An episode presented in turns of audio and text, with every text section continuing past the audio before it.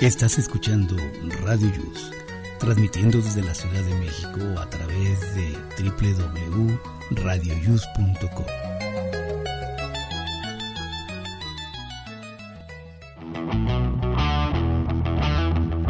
Hoy, en Aquí estamos, México. La Ciudad de México sigue en semáforo naranja. No bajes la guardia. ¿Te mandaron a volar? No estés triste. Quizá no era la mejor opción.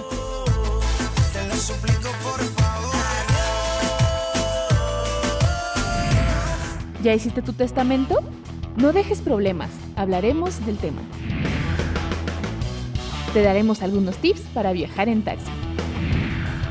¿Qué pasa con nuestro cuerpo cuando volamos? Aquí te lo diremos. Esto y más en Aquí estamos, México. Comenzamos. radioius.com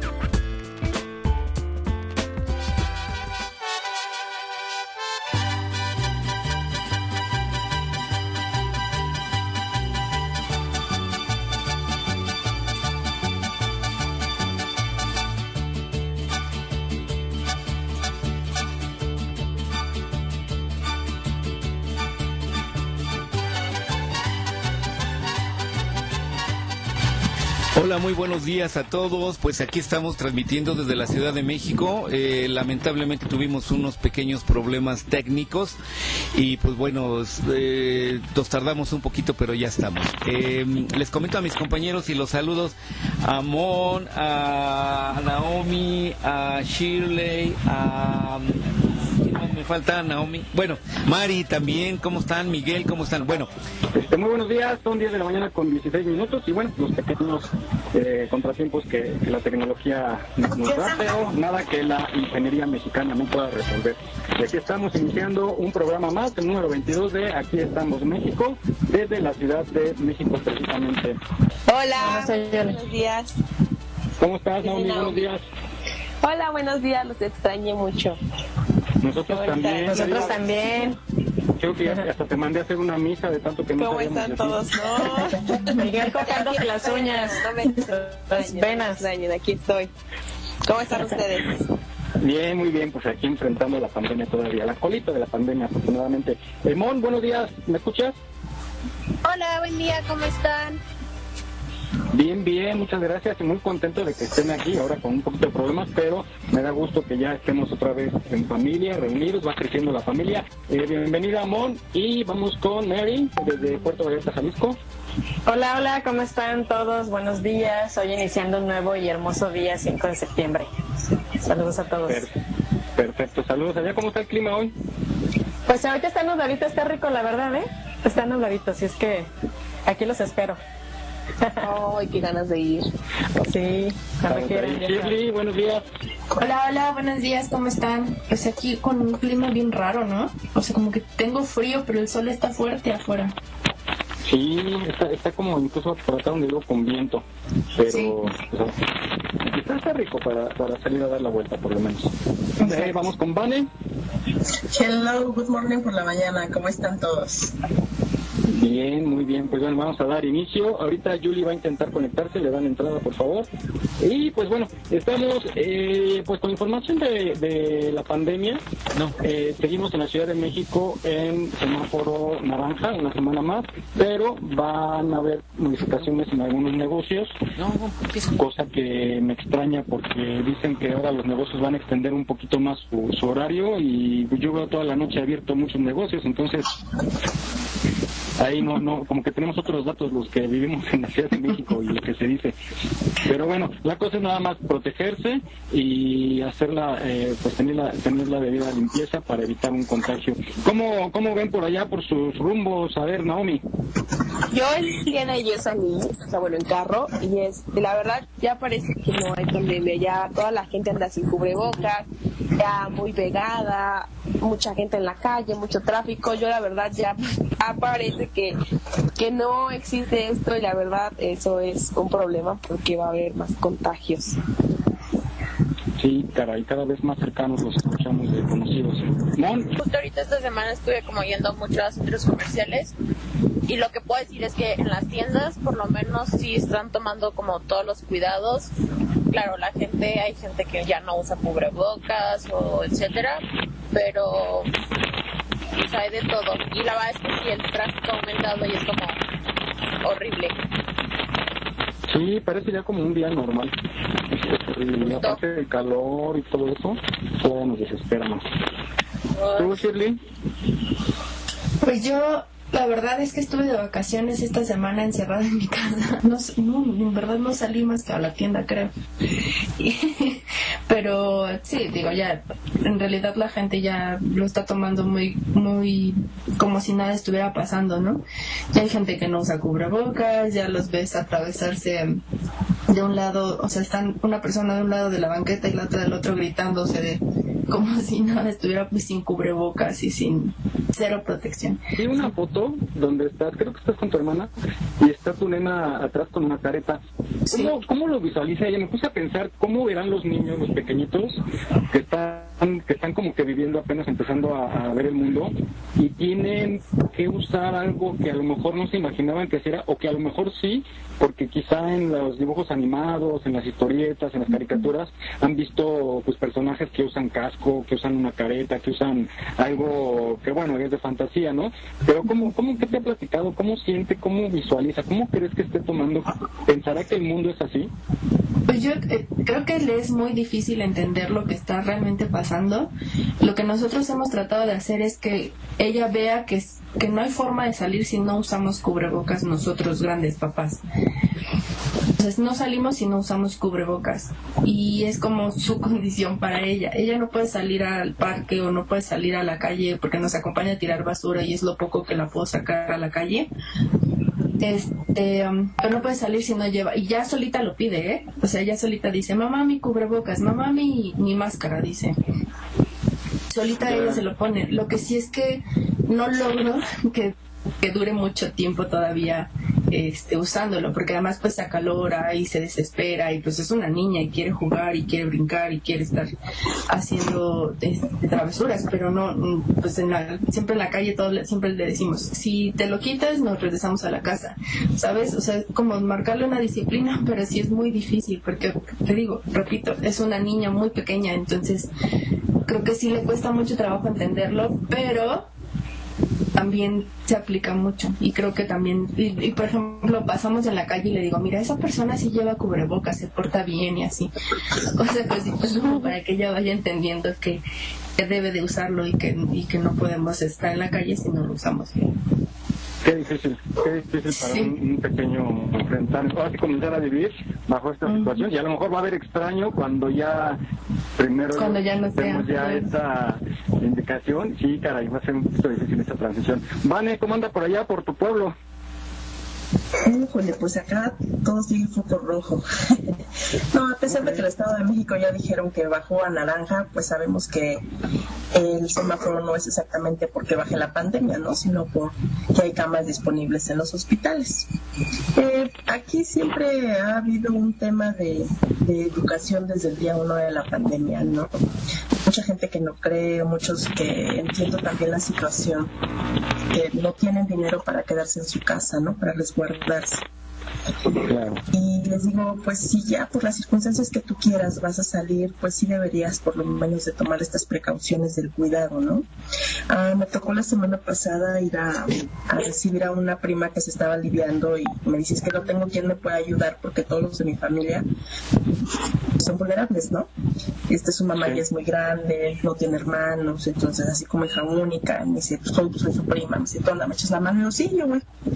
Y me sorprendió ver el protocolo porque dije, híjole, tengo que ir a un hospital, ¿no? Donde, pues sí, el hecho de voy a apoyar a mi prima, pero por la otra parte, que no me puedo contagiar ni por mis hijos, ni por mi familia, ni por mí, ¿no? Entonces me fui toda forrada y llegando al hospital me reciben con la alarma del COVID y yo, madre santa. Empieza a sonar una alarma así como, pues no, es como la sísmica, pero suena una alarma, ¿no? Y empiezan los, los de seguridad, este, código 11, código 11. Yo me acerco con el, de seguridad, le digo, ¿qué es código 11? Me dices que va a pasar un paciente con COVID. Le digo, y luego, ¿qué hago? Entonces te resguardan hacia una área, ese, nunca hay pasado al, al, paciente, ¿no? Supongo que aíslan a una zona para que pueda pasar por la ruta, no precisamente por donde yo estaba, pero aún así nos aislaron.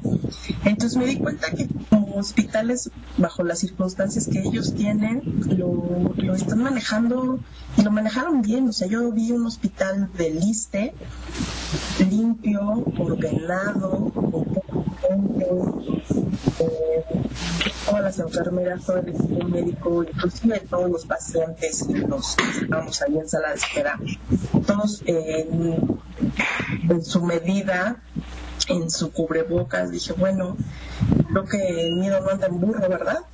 Sin embargo, cuando salgo a la calle la situación es totalmente diferente, ¿no? Mucha gente sin cubrebocas, sin esta distancia. Luego uno va a la tienda porque pues, tiene que comprar de comer. Y, muchísima gente que no respeta, ¿no? Entonces decimos, ah, nosotros no, no pasa nada, eso que no existe. Eh, pues ahora somos uno de los países que ha tardado mucho más en la recuperación. Bueno, vamos a dejar hasta aquí este tema de la pandemia. Hay que cuidarnos porque si eh, siguen los casos este, pues eh, muy cerca de donde nos movemos, entonces más vale tomar las precauciones. Y pues precisamente eh, esas conductas de las que estábamos hablando, que hay gente que no, no quiere acatar las indicaciones, eh, platicábamos la semana pasada de esta abogada, bueno, persona que se ostentaba como abogada y la llamada ley tres pesos, ya pidió disculpas en las redes, pidió disculpas y vamos a escucharla, vamos a escuchar dos partes, vamos a escuchar la primera parte en donde subió un video pidiendo disculpas por su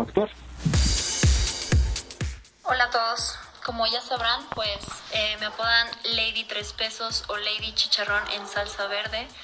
Eh, como saben, bueno, tuve un pequeño altercado con el personal de seguridad de un Walmart, a los cuales pues eh, ofendí e insulté y grité. por medio de este video quiero eh, disculparme públicamente con todas estas personas que se preocupan por cuidar nuestra salud y la de nuestros hijos. Eh, creo que mi manera de actuar no fue la correcta, fue algo muy estúpido, algo muy irracional que no pensé, pero estoy segura que todos somos seres humanos y alguna vez nos equivocamos y cometemos errores. Qué importante comentario, ¿no? El, reconocer de alguna manera ante la presión social el haber cometido un error. Pero bueno, además creo que la corrieron de su empleo en Century 21, ¿no? Sí, sí la corrieron. Así es, eh, la empresa publicó una carta en donde dijo que no tolerará este tipo de acciones porque pues no va con la línea que tiene con su gente, con sus principios. Eh, se está incorporando, ahora sí ya este, tenemos algunos problemas. Julie, ¿cómo estás? Buenos días. Hola, muy buenos días a todos, muy bien, gracias. Qué bueno, Julie, pues bienvenida y ya va a estar pues, con nosotros. Bienvenida. Eh, bienvenida, bienvenida. Eh, ¿cómo, se te quiere? a ver, eh, bueno, vamos a retomar esto de la ley de tres pesos. Pues sí, eh, reconocer, pero híjole, da coraje porque pues si fuera, con todo respeto lo voy a decir, ¿eh? para los que conducen un metrobús, un transporte de carga que están todo el tiempo en la calle, eh, propensos al estrés, al calor, a, tener una actitud de este tipo, pues es, como, como entendible, ¿no? Pero una persona que mínimo tiene licenciatura, digo mínimo porque quizás tiene algún doctorado, si es abogada, eh, el actuar sí fue el incorrecto. Mon, y créeme que la licenciatura no te asegura tener una muy buena educación, que digamos. O sea, la licenciatura no te, no te valida los valores, exacto. No, pero, ah. pero sabes, me refiero a que a que sabes que estás eh, infringiendo una, una disposición. ¿no? Yo regresaba al tema de, de, las personas que conducen los transportes. Pues bueno, están propensos porque tienen más, más estrés a su alrededor, o sea, es entendible, son más vulnerables. Y esta persona debería de tener, pues por lo menos sus principios bien cimentados y más porque va con su hija. Eso fue lo que, lo que a mí me brincó. Mon, ¿sigue, sigue Mon? No, no, no, no, Aquí estoy. Ah, Mon, ¿tú, ¿tú qué hubieras hecho si estuvieras ahí cerca y ves que actúa esta persona O sea, la verdad, honestamente me vengo enterando de lo que está pasando. O sea, no tenía ni idea de esto. Ay, ay, Mon, ¿qué vas a hacer saliendo? Ah, es cierto. bueno, Sí, no. te voy a llevar a los centros comerciales a ver ladies y lords. Bueno, No, Vamos. pero pues es que, o sea, ¿Qué? por lo que escucho, no sé, se quería poner el cubrebocas o qué, o Sí. sea, sí, exactamente fue ese el asunto en un centro comercial. Y quería entrar con su hija menor. Quería de entrar edad, con y su hija, ¿no? eh, Ay, o sea. Menor de edad. O sea, aparte es un tema que ya todos conocemos, o sea, no te van a dejar entrar a un centro comercial con niños, eso lo saben perfecto, o sea, y la disculpa, la verdad es que se ve más obligada por el impacto que tuvo en redes sociales, que porque de veras le, le, le haya, haya concientizado, o sea, definitivamente pedir disculpas está bien, pero pues... yo, yo justo que ahorita que estuve yendo al, al centro comercial, yo entro al baño y me lavo las manos todo el tiempo. Y justo acabo de entrar al baño, me lavé las manos y fui a Sara. Y en, esta tienda fue así de que me dijeron, este, me tomaron la temperatura y me dijeron, te podemos con, me dijeron, ponte gel y les dije, me, voy- me acabo de lavar las manos y me empezó así, pero se empezó a poner como bien intensa. Y dije, a lo mejor hay gente que sí se las hace de tos y por eso se está poniendo muy intensa conmigo, pero yo dije, no, no tengo ningún problema, me lo pongo, o sea, me acabo de lavar las manos, pero me lo pongo, si es necesario para entrar a la tienda lo hago, pero sí se empezó así a poner muy ruda conmigo, yo dije, yo creo se que ponen a la ya han tenido varios acontecimientos de este tipo. Es que imagínate el estrés todos los días, ¿no? Sí. Sí, caray. Eh, y bueno, eh, pues el chiste es, es que ya la, la, la- se quedó sin empleo, salió a pedir disculpas y eh, pues en la segunda parte de sus disculpas habla, recuerdan que ofendió al guardia diciéndole que se fuera a comer su chicharrón verde. Bueno, ta- también ahora qué ya nos, da, rico. ya nos da clases de gastronomía, vamos a escucharla. Tampoco quise insultar un platillo tan rico como el chicharrón en salsa verde. Ah, es un platillo delicioso, el cual yo he comido junto con mi familia muchas veces. De verdad, fue un chiste de pésimo gusto. Yo amo México, amo mi país porque también soy mexicana y amo su comida y su gente. Eh, les mando bendiciones, mucha buena vibra. Recordemos que no hay que, eh, hay que fomentar eh, el, el respeto.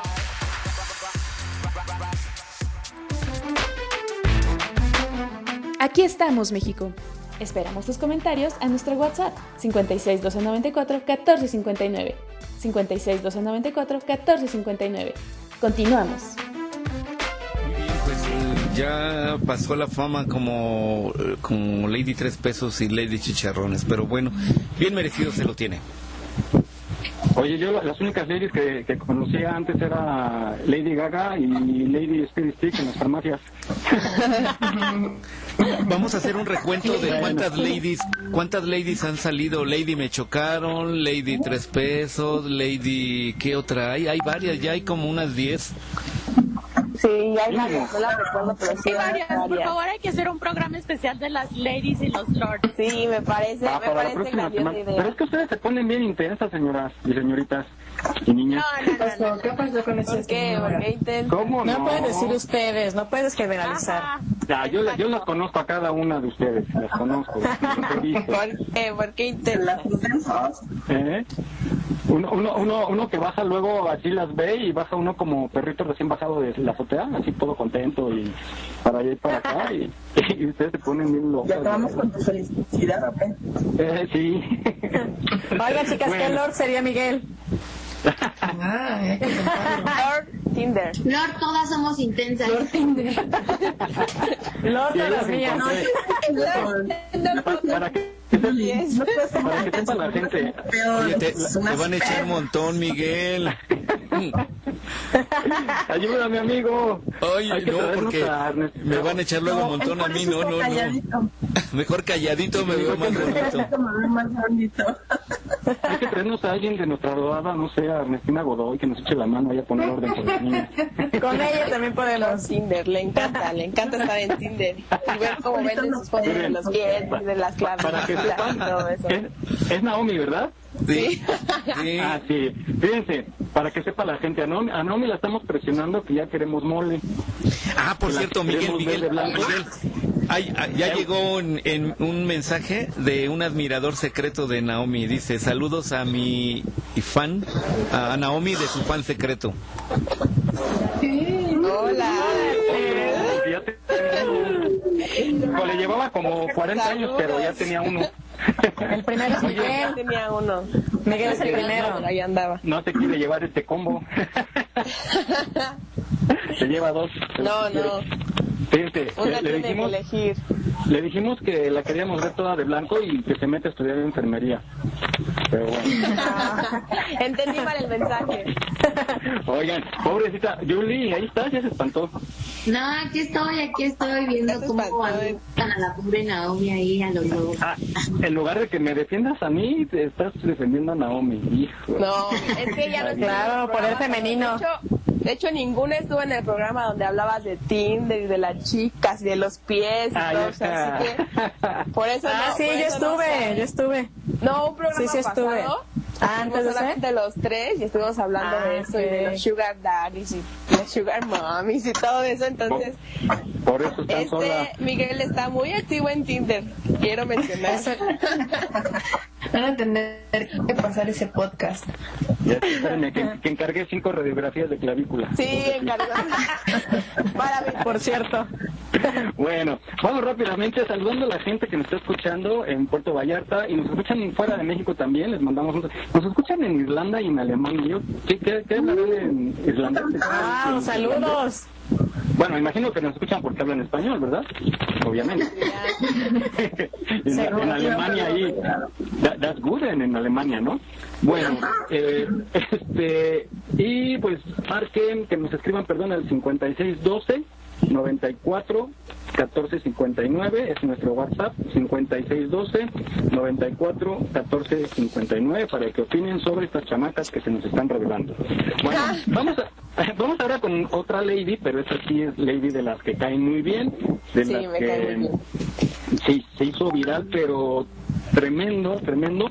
Y eh, Lady Tacos, si lo ubican la mayoría, Lady Tacos, este, pues esta chica, no te gusta que le digan chica, esta chica que es de Oaxaca y pues sufrió un altercado ahí con los policías en el centro de la Ciudad de México porque eh, le querían quitar su mercancía porque no está permitido vender y bueno, pues así es la, la situación en el centro y se hizo viral porque le tiraron sus tacos, este, estuvo transmitiendo y mucha gente la apoyó y este, pues, le dieron sus mensajes de solidaridad. Fíjense, eh, Lady Taco se llama Francisco Ventura Marven, es de Oaxaca, y por eso, yo, yo tenía duda por eso, porque trae tanta flor en su vestuario, en sus vestidos, en sus sombreros, en sus gorros, y porque es de Oaxaca y le gusta llevar su cultura. Eh, pues resulta que salió, afortunadamente, después de este video que se hizo viral, la autoridad le ofreció un espacio y pues lo está, lo está analizando le regresaron su bicicleta, le, pagaron los daños de su mercancía y pues bueno, todo terminó bien. Estuvo transmitiendo en Facebook Live y resulta, fíjense ustedes, tenía 4.000, cuando yo entré tenía 4.300 eh, personas que lo estaban conectados, que lo estaban viendo. Y le, le regaló, le hizo un detalle, le regalaron algo. Vamos a escuchar eh, cuando lo está abriendo y que nos diga qué es lo que le regalan.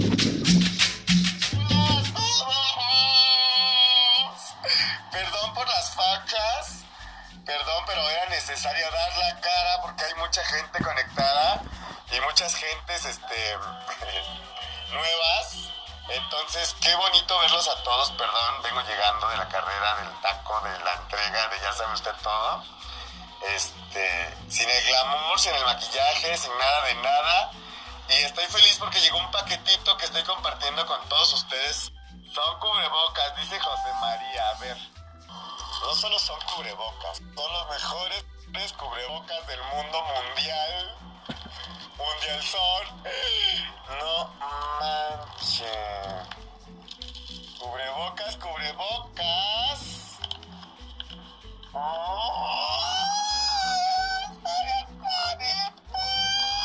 Compartan este video y también quiero aclarar, ahorita que están todos conectados, el espacio que nos brindó el gobierno de la Ciudad de México es un espacio en la vía pública, no es un local.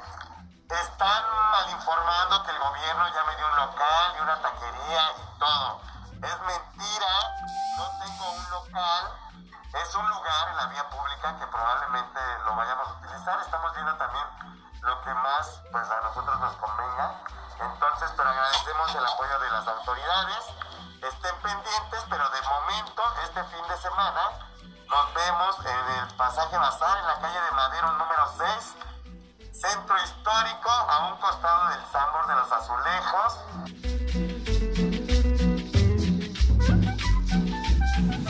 Pues buen lugar para ir. Iré en algún momento a probar esos tacos. Exactamente, sí, no vayan a ir a visitarlo ahorita, solo si andan por la zona, pues pasen a visitarlo, a consumirle para que lo apoyen. Va a estar en Madero número 6, en el centro histórico, a un costado del Sambors de los, de los azulejos. Los azulejos.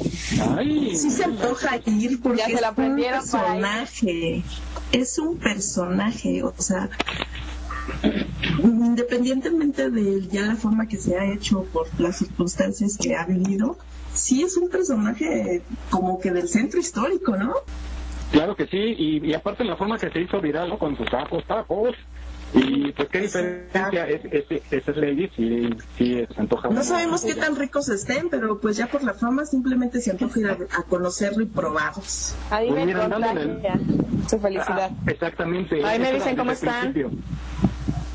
Eh, Y él es de mira, Tlaxcala, si mal no recuerdo, lo vieron No, Oaxaca. él es de Tlaxcala. Oaxaca, ¿Oaxaca? sí.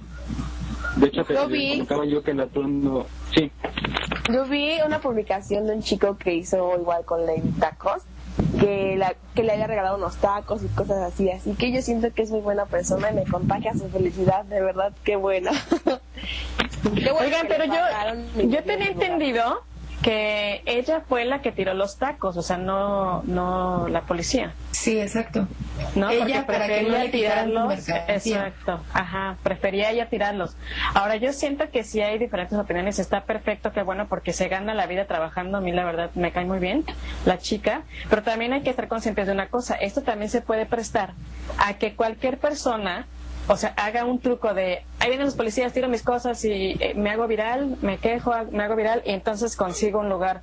Obviamente no se les va a poder dar lugar a todo el mundo, ¿no? O sea, ella le ayuda, obviamente que ya es una persona popular y qué bueno, me da gusto la verdad, pero sí hay que tener cuidado con que ya todo el mundo quiera utilizar ese tipo de estrategias no para... abusar de la situación. Exacto. Sí, eso los, sí. los tiró, los tiró porque le, le quitaron la bicicleta. Entonces, por eso les decía, mi bicicleta no te la llevas y el, y el producto lo tiró para que no se lo comieran ellos. Sí, igualmente por eso. Para que no se lo pidan ellos, ajá. Ujú. Pues sí, pues Porque- felicidades, qué bueno. Que siga trabajando. Porque eh, normalmente lo que aplica ahí les quitan el, el- en este caso la bicicleta y el producto y les hacen una boleta para que después vayan a recoger el, en este caso la bicicleta porque el producto pues, se, echa- se echa a perder. Pero pues todos sabemos que en la delegación o en, en donde lo llevan se los comen Claro. los, los empleados. ¿no? Sí, Por eso los lo hizo ganones. con No es la coraje, primera pero vez que sucede. no, claro. Una vez yo vi también una publicación de una señora igual en el centro que vendía pan, ¿no? Y así le Ah, quería es una señora ya grande. Y lo van a llevar, se, órale, recójanlo, que los aventó al suelo. Sí. Órale, llévenselo y recójanlo. Agarró sus cosas y se fue. Pues sí, porque si ya lo voy a haber perdido, pues por lo menos sean coherentes. Muy bien. Hoy alguien cumpleaños y alguien muy especial que es, ¿quién es Mary? Ah, es mi papi, mi papá, que es mi héroe de toda la vida. Este, ¿Otra vez? felicidades, papi. ¿Cómo te No, era su mami. No, Fue mi mamá. Ay, no, Miguel. No me cortes la inspiración. Felicidades, papi.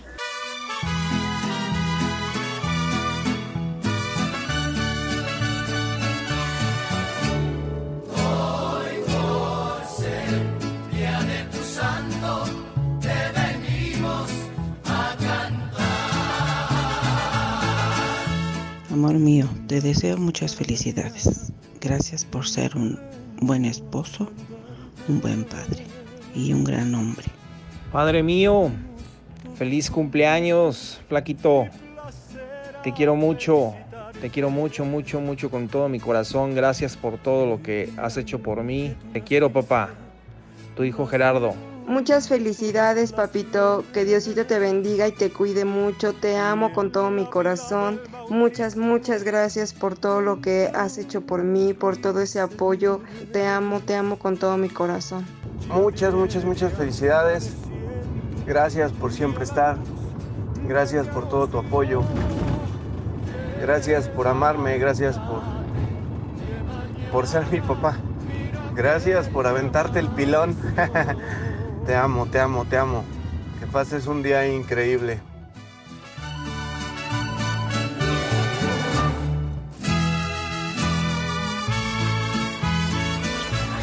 Pues el tema de hoy que vamos a tratar, ahora sí, chicas, aprovechando que están ustedes, eh, pues cuando una mujer dice adiós, ¿ustedes por qué han tronado así? Lo, ¿qué, qué es lo que más les molesta como para tronar de plano una relación? Vamos por la más pequeña, Yuli. Ay, lo que más me molesta para tronar una relación todo. por eso. Oh, por eso estás sola. sí, por eso estoy soltera. Ah, no, pues creo que. Eh, me la falta de comunicación, la gente no comunique, es donde me frustra, me frustra y hace hace más. Muchas veces, no sé, no sé si solo a mí o más a las demás, pero me han tocado muchas parejas como que se enojan y simplemente se hacen como ciertos comentarios como si estuvieran molestos y uno le tiene que preguntar así como oye tienes algo estás molesto eso me puede molestar muchísimo y que te diga sí pues ya que tú empieces como a indagar y a preguntarle hasta que él te saque el tema para arreglar la situación. O el orgullo que alguien es orgulloso bien la verdad es que soy cero, cero orgullosa. Está, está por el corazón y... Ok.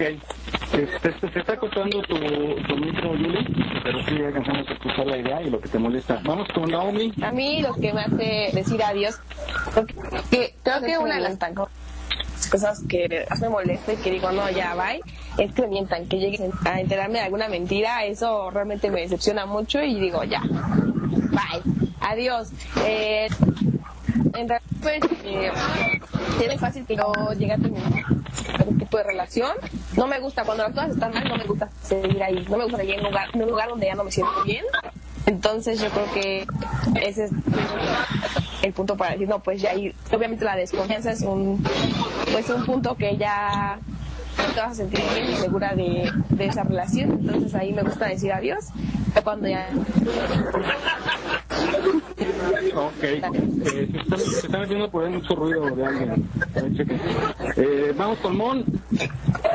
Oli, este, yo creo que un lugar donde no sienta paz, porque estaba pensando, o sea, un engaño, una mentira, al final todas esas son cosas que te quitan la paz y para mí un lugar donde no sienta paz es un lugar en el que diría, ¿sabes qué? Bye. Punto. Uy, qué mala. Sí, mucha razón, mucha razón. Bueno, a ver, Shirley, bueno, no te hemos escuchado mucho hoy, Shirley. Eh, pues igual, creo que la falta de comunicación, pero creo que lo que decíamos de no sentirte en paz con, en, una relación también tiene que ver con otras cosas como eso. La falta de empatía, la falta de comunicación. Mientras no haya esas dos cosas, yo creo que por más amor que, que digan tenerse, o sea, las cosas no van a funcionar. Entonces, ¿para qué alargar una cosa que no que solo nos va a hacer perder el tiempo, ¿sabes? Eso es para mí creo que lo más importante. Ok. Eh, ¿Quién sigue, Vale? Pues sí, ya cuando no te sientes a gusto, ¿no? Las circunstancias pueden ser desde el aburrimiento, desde la desconfianza, desde que ya no tienen algún, este, algún fin común por el cual luchar juntos, pues es momento de dar las gracias y con toda la pena cada quien pueda seguir su camino.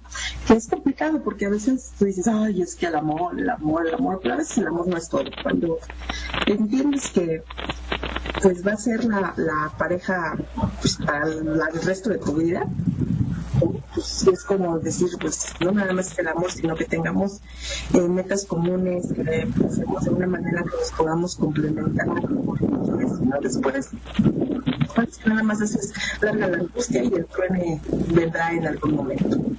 Entonces, pues, a tomarlos el todo por los cuadros.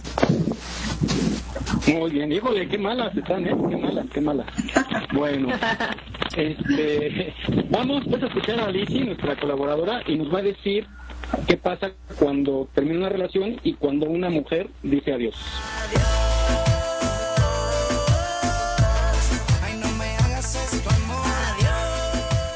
Excelente día a todos, un gusto estar nuevamente con ustedes. Les envío un gran saludo. Y bueno, entrando al tema de cómo superar la ruptura de pareja, es una crisis, es un proceso de cambio y que se va a presentar un duelo. Un duelo en el cual va a haber distintas fases que van a estar caracterizadas por emociones como el enojo, la frustración, la tristeza, se puede experimentar culpa, desorientación, vacío, incluso la pérdida del sentido de vida.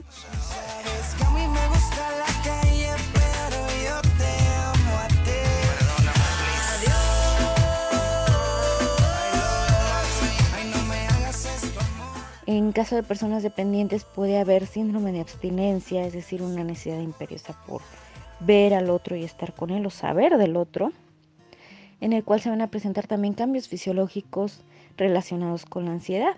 También se pueden presentar ciertos rasgos depresivos.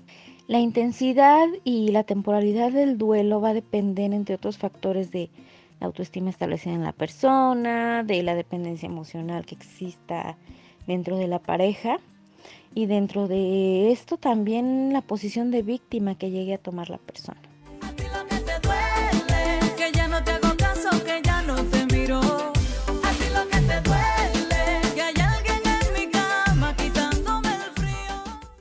¿Qué se puede hacer al respecto? Pues primero, para poder avanzar, perder la esperanza completamente de una posible reconciliación, saber que ya no hay marcha atrás, que la vida cambia, hay que aprender a adaptarse a esta nueva realidad. Hay que aceptar que la situación de cambio está presente y hay que tomar los aprendizajes que nos trae, salir de la zona de confort, saber que salir de esa zona nos crea una necesidad de desarrollo. Hay que impulsar el amor propio, mejorar la autoestima, el que la persona aprenda a estar consigo mismo, que se haga cargo de sí mismo y que cambie su autoconcepto completamente.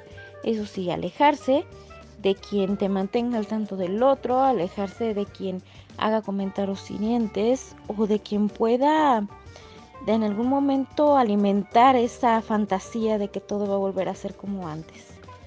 Y bueno, en el tema de por qué las mujeres cuando toman una decisión es una decisión final y dicen hasta aquí, pues es probablemente porque ellas ya veían venir una ruptura. No fue una ruptura inesperada para ellas. Ya se vivió un duelo anticipado, ya se acabó el amor.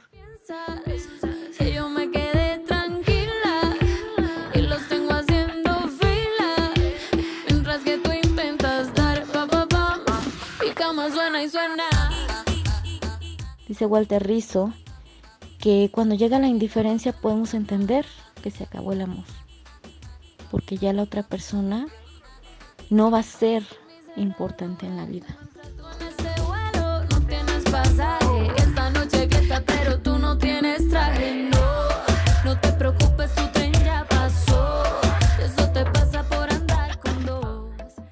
Hay que también tener en cuenta que hay que aprender a aceptar la ayuda o a pedirla cuando sea necesario y no pasar por esto solos. Un gusto estar con ustedes nuevamente. Soy Lizeth Solano y estoy a sus órdenes en servicios psicológicos y acompañamiento tanatológico. Esa es nuestra página de Facebook o al número 5616-3221-53. Excelente día.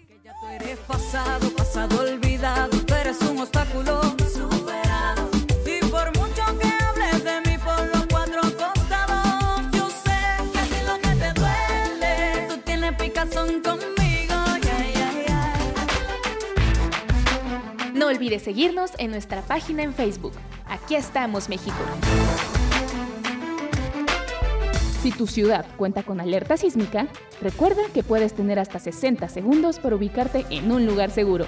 No bajemos la guardia. Continuamos. Yo, he visto que aguantan mucho, pero cuando se deciden no hay vuelta de hoja, no hay marcha atrás, ¿verdad? Así es. Por eso, y tajante, que sea tajante la situación. Acuérdense que nos tocan de a siete, entonces, pues, si no hacen ustedes... Pues, Oye, pero tú ya llevas el doble. con las que tienes aquí, chavo. pero pues echan un montón, a ver si son siete por una. Ah, Oye, Miguel, pero tú ya abusaste, ya llevas más de siete, en inventes. Por eso llevas del orto las mías, ¿eh? las mías. Más las de Tinder. las que se suben. Esa buena, hombre. bueno, pues vamos ahora, eh, chicos, muchachos que nos estén escuchando, adolescentes, señora, jale a su niño para, para, el, para el radio, para el dispositivo, que escuche estos consejos que son para conquistar. Ah, ustedes ahorita regresando, chicas, nos van a decir si tiene razón o no este, esta cápsula, que son tips para conquistar a una mujer. Número 1. Cuida tu higiene y tu aseo personal. De hecho, hace poco publiqué en Instagram esta frase, que me encanta. La gente podrá olvidar lo que dijiste, la gente podrá olvidar lo que hiciste, pero la gente nunca podrá olvidar cómo les hiciste sentir. ¿Y sabías que hay una forma que va a lograr que seas memorable, tanto para bien como para mal, y es tu olor corporal. ¿Sabías que para las mujeres el sentido del olfato suele estar mucho más desarrollado que en los hombres? Por lo tanto, ellas son mucho más sensibles. ¿Y recuerdas la última vez o una de las veces que estuviste en presencia de alguien que olía realmente bien? ¿Y recuerdas esa sensación ¿Y cómo te sentiste en ese momento? Pues lo mismo ocurre contigo. Verás, tu olor corporal es un arma de doble filo, porque si hueles mal vas a causar un efecto muy negativo y muy repulsivo en las mujeres, pero si hueles realmente bien vas a ser muy atractivo. Y hábito número 2, tomar la iniciativa. Y es que si eres un hombre que toma la iniciativa, en otras palabras, que lidera su propia vida, que sabe qué es lo que quiere y lo demuestra, las mujeres te van a respetar. Las mujeres no te van a respetar ni admirar si estás continuamente pendiente de lo que ellas piensan, de lo que ellas quieren hacer, de si les gustas o de si no les gustas. Las mujeres quieren a hombres que se sienten orgullosos de sus propias vidas. Hombres que no se abandonan a sí mismos para estar con otra persona, porque las mujeres desean unirse a la vida de un hombre con una actitud magnética. Por favor, nunca le preguntes ¿dónde te gustaría ir esta noche? o ¿dónde te gustaría cenar? No, no le preguntes eso. Un hombre que toma la iniciativa, un hombre que lidera su propia vida, sabe qué restaurantes le gustan o qué tipo de actividades le divierten. Y hábito número 3 Cuidar tu estilo. ¿Sueles salir de casa con lo primero que sacas del armario y cruzas la puerta sin mirarte en el espejo? Si haces eso a menudo, este hábito te importa y mucho. Porque ¿qué tipo de hombre crees que prefieren las mujeres? ¿Ese hombre descuidado y que no tiene un estilo que realmente le parezca sexy? ¿O un hombre que se mira en el espejo y trata de encontrar la camisa, o los pantalones, o los zapatos, o el cinturón, o el peinado que más le favorece. Bien, y hábito irresistible número 4. Potencia tu condición física. Porque a las mujeres les encantan esos hombres que cuidan de su cuerpo, que hacen ejercicio o que practican algún tipo de deporte. Pero la clave no es solo el aspecto, sino lo que hay más allá. Si eres un hombre que tiene la prioridad de cuidarse a sí mismo, si eres un hombre que piensa que lo más importante para él es hacer ejercicio porque entonces se va a sentir mejor. Cuando la gente vea que haces ejercicio, se va a dar cuenta que lo haces porque te valoras a ti mismo. Y precisamente cuando empiezas a valorarte a ti mismo, los demás empezarán a valorarte. Y por último, hábito número 5. Relaciónate con otros hombres. Para atraer a una mujer, lo que debes hacer es despertar su lado más femenino. Y la mejor forma de despertar su lado más femenino consiste en despertar tu lado más masculino. Y hoy en día demasiados hombres pasan demasiado tiempo rodeados de mujeres o han sido influenciados por una madre dominante o por un padre poco dominante. Y en ese momento su masculinidad ha caído en picado. Si quieres despertar tu masculinidad, necesitas rodearte de otros hombres, quedar con ellos y hacer actividades de hombres. Por ejemplo, podéis quedar para ver partidos, o para practicar algún deporte juntos, o un arte marcial, o sea lo que sea queda con ellos y solo con ellos. Y de esa forma vas a sentir como esa virilidad se contagia. Así que en resumen, recuerda que si quieres desarrollar un estilo de vida mucho más atractivo para las mujeres, desarrolla estos 5 hábitos. Aquí estamos, México. Esperamos tus comentarios a nuestro WhatsApp 56 294 1459. 56 294 1459. Continuamos. Oye, qué importante, ¿eh? Vamos a ir a echar unas chelas, Miguel. Oye, sí, para tratar el asunto. A ver, vamos, vamos con la más exigente, Mon. Todas. Mon. No, pero Mon sí. A ver, ¿qué opinas tú de esos, de esos tips? Sí, sí, es cierto, eso es lo que las conquista, lo que las mata. risa, oigan, o sea, esto es como... ¿Qué? No sé qué estaba escuchando. ¿En serio? ¿Really? ¿For real? ¿En serio? Ay, yo, yo, a ver, yo sé, A ver, lo que yo sí he notado cosa que... Ay, no, no, no. En serio estoy así, speechless. No sé ni qué decirles. Estaba atacada de risa. Es como... Bueno, estoy con los tips, la verdad. ¿A ti qué te conquista entonces? Uh, qué caray. A ver, a ver si le llevo. No, a ver. Miguel, no te va a hacer caso, olvídalo. Ni te emociones. La, la descansamos un mes. No, a ver, ¿qué? ¿Por qué no estás de acuerdo? A ver, yo, yo sí sé que sí he visto y sí, sí, me- sí he escuchado que les gusta que uno esté muy limpio, sus zapatitos boleados y que huela Una rico. cosa es que una persona sea pulcra y se cuide y así, pero llegar a esos extremos de es que tienes que oler súper rico, no sé qué, tío. Y... o sea, como- para obtener más visibilidad. O sea, really, o sea, no. Bueno, tienes razón, luego, luego llega uno bien trajeado, fíjate, luego llega uno bien trajeado, oliendo acá a Fahrenheit. y- Ay, o sea, uno no tiene que llegar bien trajeado. Una cosa es ser Espérame, con espérame. su persona y ser cuidadoso con su persona. O sea, Por eso, espérame, no por irnos a los extremos. uno por ustedes así bien trajeadito con su ramo de flores y nos vamos mi lady y a dónde quieres ir y pues no pues a las quecas a las Ah. quecas y dice "Uh, para eso me bañé para ir a ver a grasa Quesadillas y también he ido a, o sea, no. por eso Uy, no, no. Eso no debes de preguntar, Miguel. me encanta me encanta Ay, a ver no. Naomi Que estoy de acuerdo. No estoy tan de acuerdo con lo del ejercicio y que tienes que fijarte en tu cuerpo y no sé qué. Hay hombres, bueno, sí, sí es bueno que se cuiden, pero hay hombres que se fijan mucho en eso y ya están como de una manera obsesionada en cuidarse y en verse bien, que eso de, de repente llega a cansar. Yo en eso estoy... Yo prefiero un hombre que, que no sea tan vanidoso a que esté fijándose todo el tiempo en su cuerpo y en, ay, no, si como esto voy a subir de peso, no, es que estoy a dieta, no, ay, no, de verdad, esos hombres no me gustan. Digo, ay, qué hueva. Parece, Para eso me Creo Cierto, que cierto. eso sí no me parece. Lleva una vida saludable, ¿no? Ajá, una vida Claro. saludable está bien, pero Sí, hay claro, que pero sin exagerar.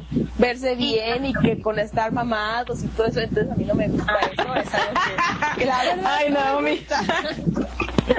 O sea, sí está bien, en parte.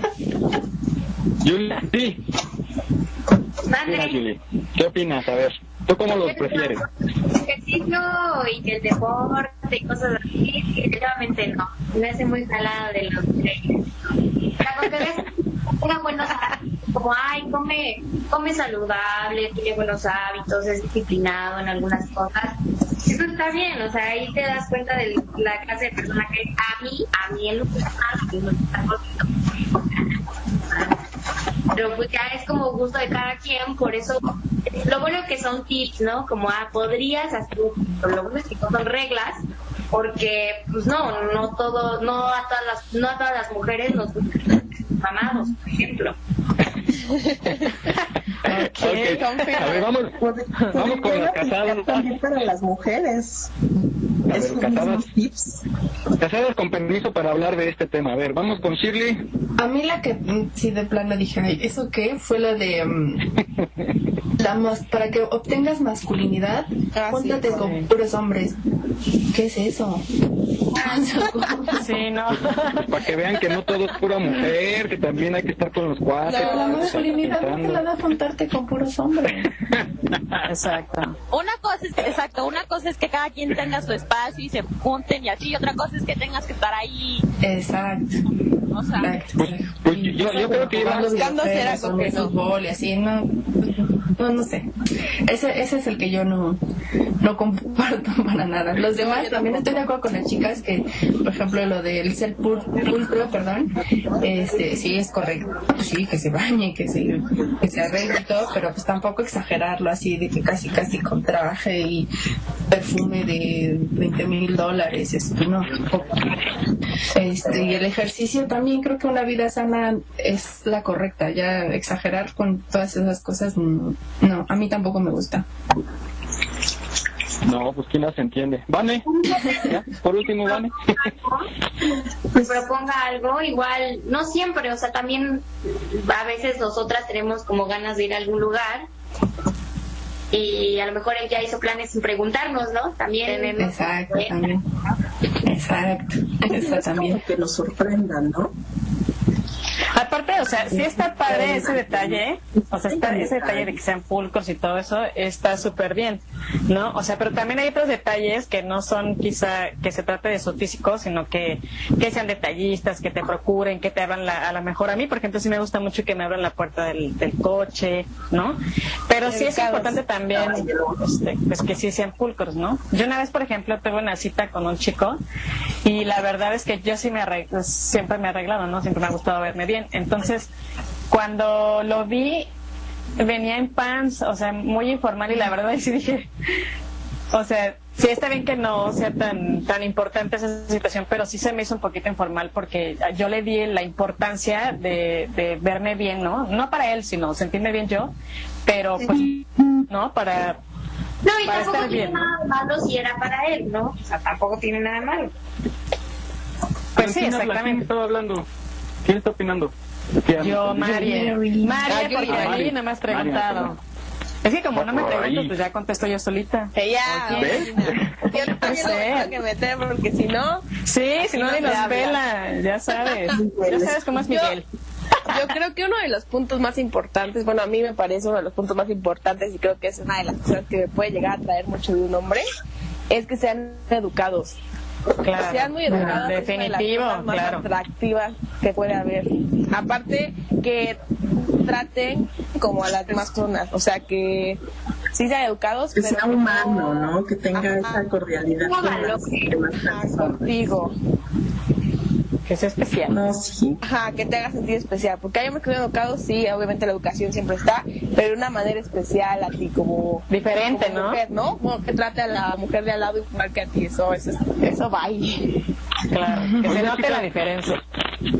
Lo, lo que sí yo, lo que sí yo sí he notado y, y digo sí sí ya ya hablando en serio, he notado que eh, a una mujer le divierte mucho, si le divierte mucho un chico, si le hace reír, si le hace pasar momentos Ah, graciosos, claro, y, también. y- y no le importa nada y, y se va con ella eh, caminando bajo la lluvia sin importarle que esté mojando y disfrutando. Porque he visto parejas que de repente sí dices, híjole, nada que ver, ¿no? yo no, que dices, no, ¿qué le da a este tipo, no? Digo, yo soy del club de los feos, lo sé, pero, pero hay más, o sea, hay más. y este, y yo digo, ¿qué le este canijo, no? Que la trae pero loca, este, Ese es el ejemplo y- de Benito, ¿no? Lo tacha porque es... Oye, es que es justo divertirse también, la diversión también es parte de... La diversión es parte de la relación. Pero entonces, claro. bueno, digo, de- de- ahora sí que ilustren a empezar a practicar. Entonces, si uno las hace reír y todo, puede competir contra un galán de carita bonita y de cartera. Claro, claro. Miguel, por eso estás solo, Miguel. Por. Sí. Oye, no, porque luego luego sí andan con unos patanes, pero patanes, patanes de verdad, que dice uno, híjole, Dios mío, conmigo tendrías el combo, así como le digo, ya saben quién, tendrías, te llevas el combo y no, no, está bien. Bueno, ya. Jesús, defiéndeme, ¿qué, qué, qué opinas, Jesús? No, yo calladito. Ando me callado. más- Sí, pues sí, te digo que hay, hay que traer a Ernestina Godoy, que nos, nos aplaque estas macas. Bueno, eh, ya, dejemos ese tema porque porque no nos fue, no nos fue muy bien. Yo creo que vamos a tener que Sí, ya vi, ya vi. Bueno, vamos a pasar a un tema que... Para darles la fortaleza que les hizo falta. Ya pasó la semana pasada, ya les dimos chance. Sí, ¿verdad? Oye, vamos a. Quiero mandar un saludo a mi amiga eh, Rosy Pastén, que está escuchando, ella y su familia, toda su familia, toda la, banda Pastén nos está escuchando. Le mandamos un saludo porque están compartiendo nuestro programa y nos mandan saludar también. Saludos, gracias, saludos a la familia Pastén. Yo siempre que estaba saludando a eh, Miguel muevo así las manos como si alguien me estuviera viendo. Nadie me ve que esté saludando, pero yo bien entrada. No saludan. sí, hola, Creo que es la única que está en video. No, yo es como cuando sonríes para la foto trayendo tapabocas, ¿no? Bueno, vamos a, eh, resulta que es el mes del testamento. Vamos a platicar de esto de las, de las herencias, del testamento. Ustedes están muy chicas, pero aún así, ¿alguna de ustedes tiene su testamento ya? ¿Hizo un testamento? No, no, pero yo sí lo quiero hacer, la verdad, ¿eh? Yo, María, sí lo quiero hacer, sí es importante. Sí, no debes, de poner ahí a quién le dejas tus cocodrilitos, a quién le la Recuerden que siempre hay una Sarita en cada familia, ¿no? Como dicen. Sí. Ah, siempre hay una Sarita. Sí, es todo. Exactamente. Es, luego motivo de pleitos y, e incluso con consecuencias fatales. Así es que vamos a escuchar esta, esta capsulita que nos ilustra por qué debemos de ir pensando ya en hacer su testamento. La realización del testamento es uno de los trámites más importantes para evitar problemas después de la muerte. Los expertos recomiendan que su realización debe ser a partir de los 18 años ello sin importar si se cuenta o no con bienes. La clave de este procedimiento es la prevención. Hacer un testamento es simplemente prever, prever que en el momento en el que tú fallezcas, qué va a pasar con todo lo que trabajaste para toda la vida. Así que yo les sugiero que hagan su testamento a partir de los 18 años y lo hagan de manera general. Esto es más importante que lo renueven cuando ya tengan hijos. Si tienen hijos, hay que dejar claro que los bienes que ustedes dejarán serán para sus hijos y en qué porcentajes o para su esposa Cubiertos los requisitos, el notario realiza un proyecto del testamento y el proceso tarda de 4 a 5 días para su posterior firma. Por otra parte, el testamento no tiene vigencia a menos que se desee cambiar. El licenciado Luis Alfonso Silva, notario auxiliar de la Notaría Pública número 48, menciona que los tipos de bienes que se pueden heredar son diversos, además de la cantidad de personas a las que se puede heredar. Por ejemplo, tú puedes dejarle la propiedad de una, de una, de una casa a alguien y el usufructo para alguien más.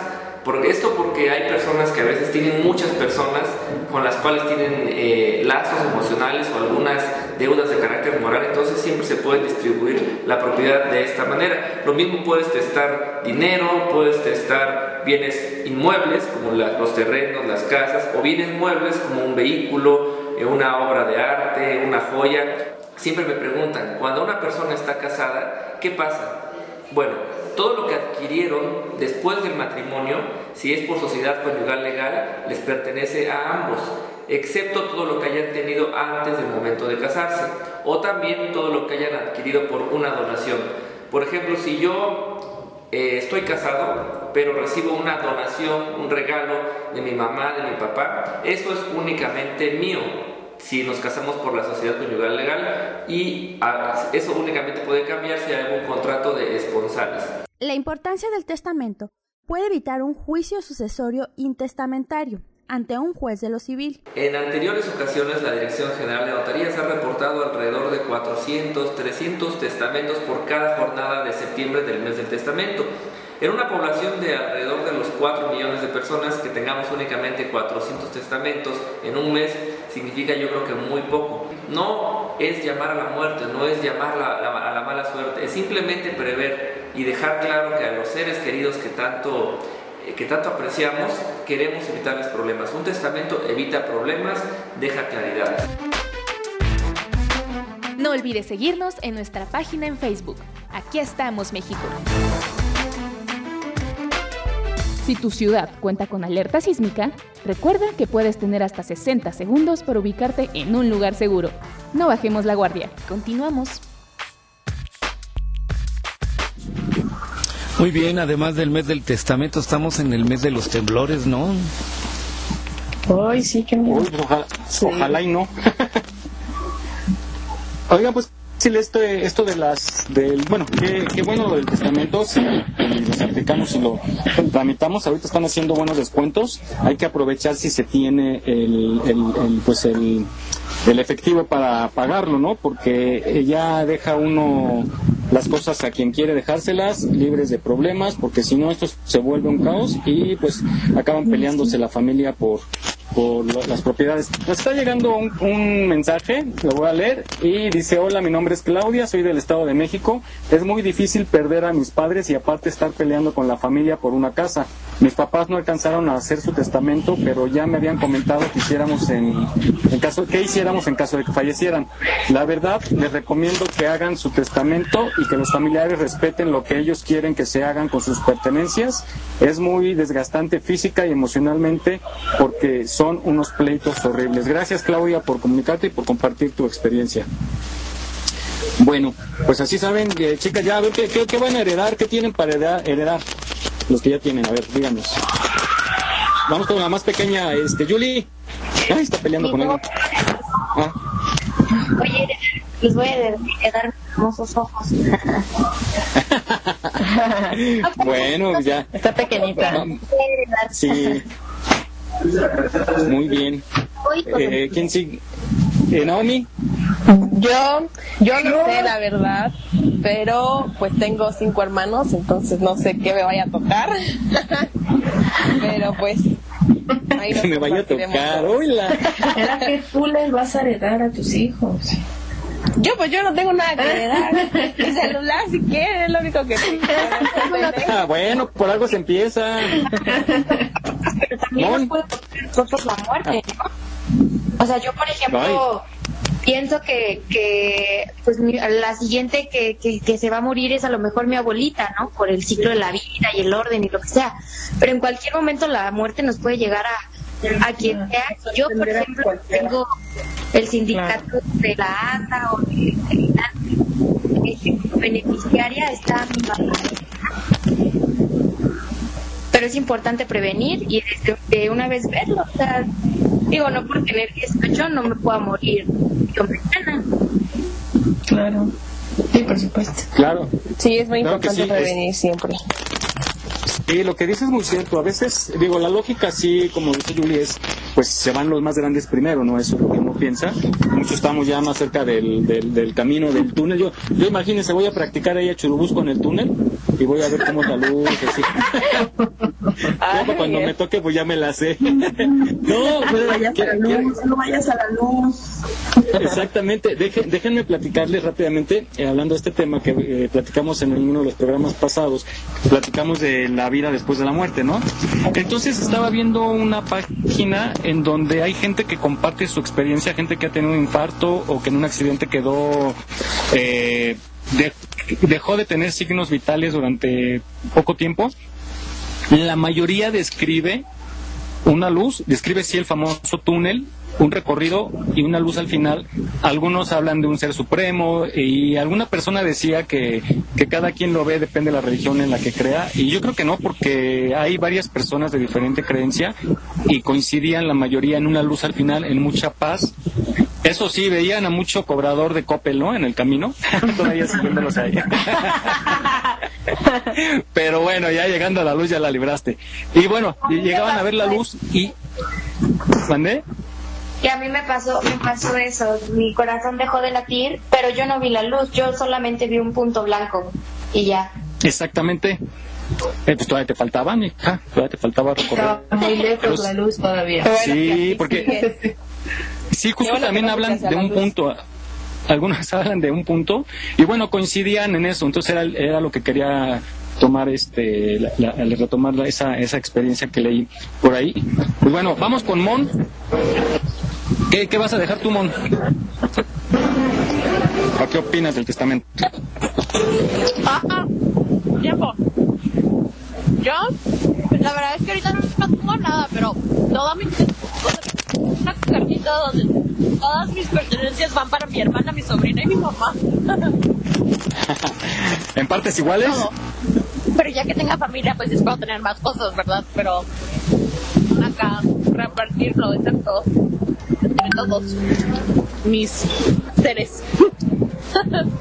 Perfecto. Fíjense que también hay que pensar, yo creo que la otra semana eh, vamos, vamos a platicar de, de las deudas, porque también se heredan las deudas en algunos casos. Vamos con Shirley. Pues yo ya tengo, no tengo nada que darle a mi hija todavía, pero lo que sí hice fue eh, contratar como alguna especie de seguro de, para tus estudios. En caso de que yo me muera, este, sus, sus, sus estudios están cubiertos. Es como que ahorita mi forma de hacerle un testamento, este, si yo me llego a morir antes de que ella termine la universidad. Sí, y, Muy bien pensado. y nada más, ahorita pues no tenemos así nada que heredarle. Muy bien. Mary. Pues mira, eh, bueno, antes que nada le quiero saludar a Claudia y gracias por compartir su historia y ojalá que más gente nos siga escribiendo. Y bueno, nosotros afortunadamente, gracias a Dios y con mucho esfuerzo, eh, nos hicimos de nuestra casa, que sería lo que le dejaremos a nuestra hija. Eh, pues quizá automóvil si todavía funciona. Y este y, y me gustaría hacer lo mismo que Shirley, abrir una cuenta para sus estudios también. Tengo el contacto si lo quieres. Ah, claro que sí, muchas gracias. El business, luego, luego el business. Muy bien. No, gracias. Vane. Pues que debemos de tenerlo todo bajo control porque luego lo que le damos son problemas. Entonces, no sabemos la adversidad en la que estamos viviendo cuando nos toque y es mejor tener todo todo bajo control, ¿no? Desde, es más, desde ponerle, ¿sabes qué? Me deben estas personas se las cobras, yo le digo a estas personas se las cobro, así como dejar tu herencia de, de sus propiedades, igual en este caso tenemos la casa propia que era para nuestros hijos, eh, pero pues más de lo que uno les pueda heredar, tratar de darles esa tranquilidad y no darles un problema más. De por sí van a estar con el dolor de que se les murió el, papá o la mamá o los dos, y todavía tengan que estar lidiando con la burocracia de pues es que no es tuyo, o se lo van a compartir, o entonces mejor cuentas claves, amistades largas. Muy bien. Bueno, vamos rápidamente. Nos están enviando otros saludos a tu papá, Mary. Que, híjole, yo creo que se la va a pasar super padre el día de hoy. Y pues vamos a escucharlos. Le siguen llegando saludos aquí a la estación. Qué linda está la mañana. Hola abuelito, soy tu nieta y la primerita. Feliz cumpleaños abuelito, te amo muchísimo, que Dios te bendiga y te siga dando muchísimos más años de vida con nosotros y experiencias. Sabes que te extrañamos muchísimo y que primeramente a Dios nos vamos a ver pronto. Disfruta tu día abuelito, te amamos muchísimo. Besos. Hola abuelito, espero que estés bien. Te habla tu nieto Leonardo. Espero que estés bien, eh, de verdad. Te extrañamos como no tienes idea. Espero que te la pases genial en tu cumpleaños, abuelito. Aunque no estemos ahí, siempre vamos a estar ahí contigo, aunque no los veas. ¿Vale? Te amo mucho, abuelito. Cuídate y feliz cumpleaños. Hola abuelito, feliz cumpleaños. Espero que te la pases súper bien, te quiero mucho. Papá, felicidades por ti, te amo mucho. Gracias, papá, y te amo mucho. Felicidades. Feliz cumpleaños, abuelito, que te la pases súper bien. Te mando muchos besos y muchos abrazos. Te extraño mucho. Te amo, te amo, abuelito Luis. Que te la pases muy bien. Eres el mejor del mundo mundial. Chiquitibú, alabín, papá. Alabío, alabao, alabín, bomba. Abuelito, abuelito, abuelito, Volaron cuatro palomas por toditas las ciudades. Oigan, qué padre detalle, así hasta, hasta dan ganas de echarle los kilos para ser abuelito. Sí, ¿verdad? Sí, Eh, qué afortunadamente padre, es una padre. persona que se ha ganado todo ese amor. padre. Gracias a ustedes por el apoyo. Súper. Muy bien. Muchas felicidades y les encargamos el taquito, por favor. Sí, claro. Se los hacemos llegar. Oigan. Ay, sí, qué lindos. Gracias. Vamos a, vamos a este tema de eh, pues los problemas y las complicaciones de dormir con el cabello mojado. Ustedes las mujeres que acostumbran a veces bañarse en la noche y dormirse con, con el cabello mojado, les puede pasar esto que vamos a escuchar. Siete enfermedades que te causará dormir con el cabello mojado. 7. Resfriados. Aunque es más común durante temporadas frías, cuando te acuestas con el cabello mojado sobre tus almohadas, estas absorben la humedad y provocan que comiences a respirar aire frío, causando que la temperatura de tu cuerpo descienda considerablemente y termines sufriendo un molesto resfriado. 6. Cabello maltratado. Aunque no lo creas, dormir con el cabello mojado lo maltrata tanto como cuando usas la secadora todos los días, ya que esto provoca que las cutículas se expandan, haciéndolo mucho más propenso a quebrarse y enredarse. Así que si te vas a bañar por la noche, procura hacerlo mucho antes de acostarte para que puedas cepillar tu cabello y dejar que se seque naturalmente sin que lo dañes con el aire caliente de la secadora o la humedad excesiva a la que estarás sometido durante tus dulces sueños. 5. Hongo. Mejor conocido como tiña. Esta condición se presenta junto con una terrible comezón en el cuero cabelludo a causa de la humedad acumulada. Pero no solo eso, lamentablemente, muchas veces esto también se ve acompañado de caída de cabello y caspa excesiva. Aunque existen tratamientos para curarlo, lo mejor es no arriesgarse y esperar a que se seque de forma natural sin lastimarlo. 4. Infecciones. Ya que las bacterias crecen a un ritmo tremendamente acelerado en lugares húmedos, cuando te acuestas sin secar tu cabello, haces que tus almohadas se mojen y sin darte cuenta, creas un nido perfecto para que las infecciones y enfermedades respiratorias y de la piel te ataquen. 3. Caspa. Cuando tu cabello permanece húmedo por varias horas, algo que sucede cuando te bañas y te acuestas sin secarlo, alteras la grasa y aceites naturales de tu cabellera perjudicando increíblemente el pH de tu cuero cabelludo. Sí, tal y como lo escuchas, la humedad puede generar que tu cabello se reseque y desencadenes serios problemas de caspa. 2. Dolores musculares. Sí, aunque parezca extraño, dormir con el cabello mojado puede generarte dolores musculares al descontrolar tu temperatura corporal. Asimismo, esto también puede provocarte calambres y, en algunos casos más delicados, parálisis facial. 1. Dolores de cabeza. Diversas investigaciones realizadas por expertos de todo el mundo han revelado que cuando permaneces con el cabello mojado por varias horas, nuestra temperatura corporal se eleva provocando que nuestro organismo tenga la pesada tarea de tratar de equilibrar la temperatura de la cabeza con la del resto del cuerpo, provocando fuertes dolores de cabeza. No te arriesgues. Antes de dormir, asegúrate de que tu cabello esté seco. Aquí estamos, México. Esperamos tus comentarios a nuestro WhatsApp 56 294 1459. 56 294 1459. Continuamos. Chicas, eh, sí tengan mucho cuidado porque puede ser de consecuencias fatales si no se tiene cuidado adecuado. Entonces procuren, como dice la cápsula, bañarse tempranito, dejar que se seque y van a tener un, un descanso seguro. Bueno, eh, pues ustedes, estamos en el mes patrio, el mes de la independencia, celebramos la independencia. Vamos a escuchar, señoras, si tienen niños, acérquelos para que tengan noción de por qué celebramos la independencia de México. Se acercan nuestras fiestas patrias, pero ¿sabes por qué celebramos la independencia? ¿Por qué gritamos Viva México? Checa los puntos más importantes de la historia de este suceso para compartirlo con los más chiquitos.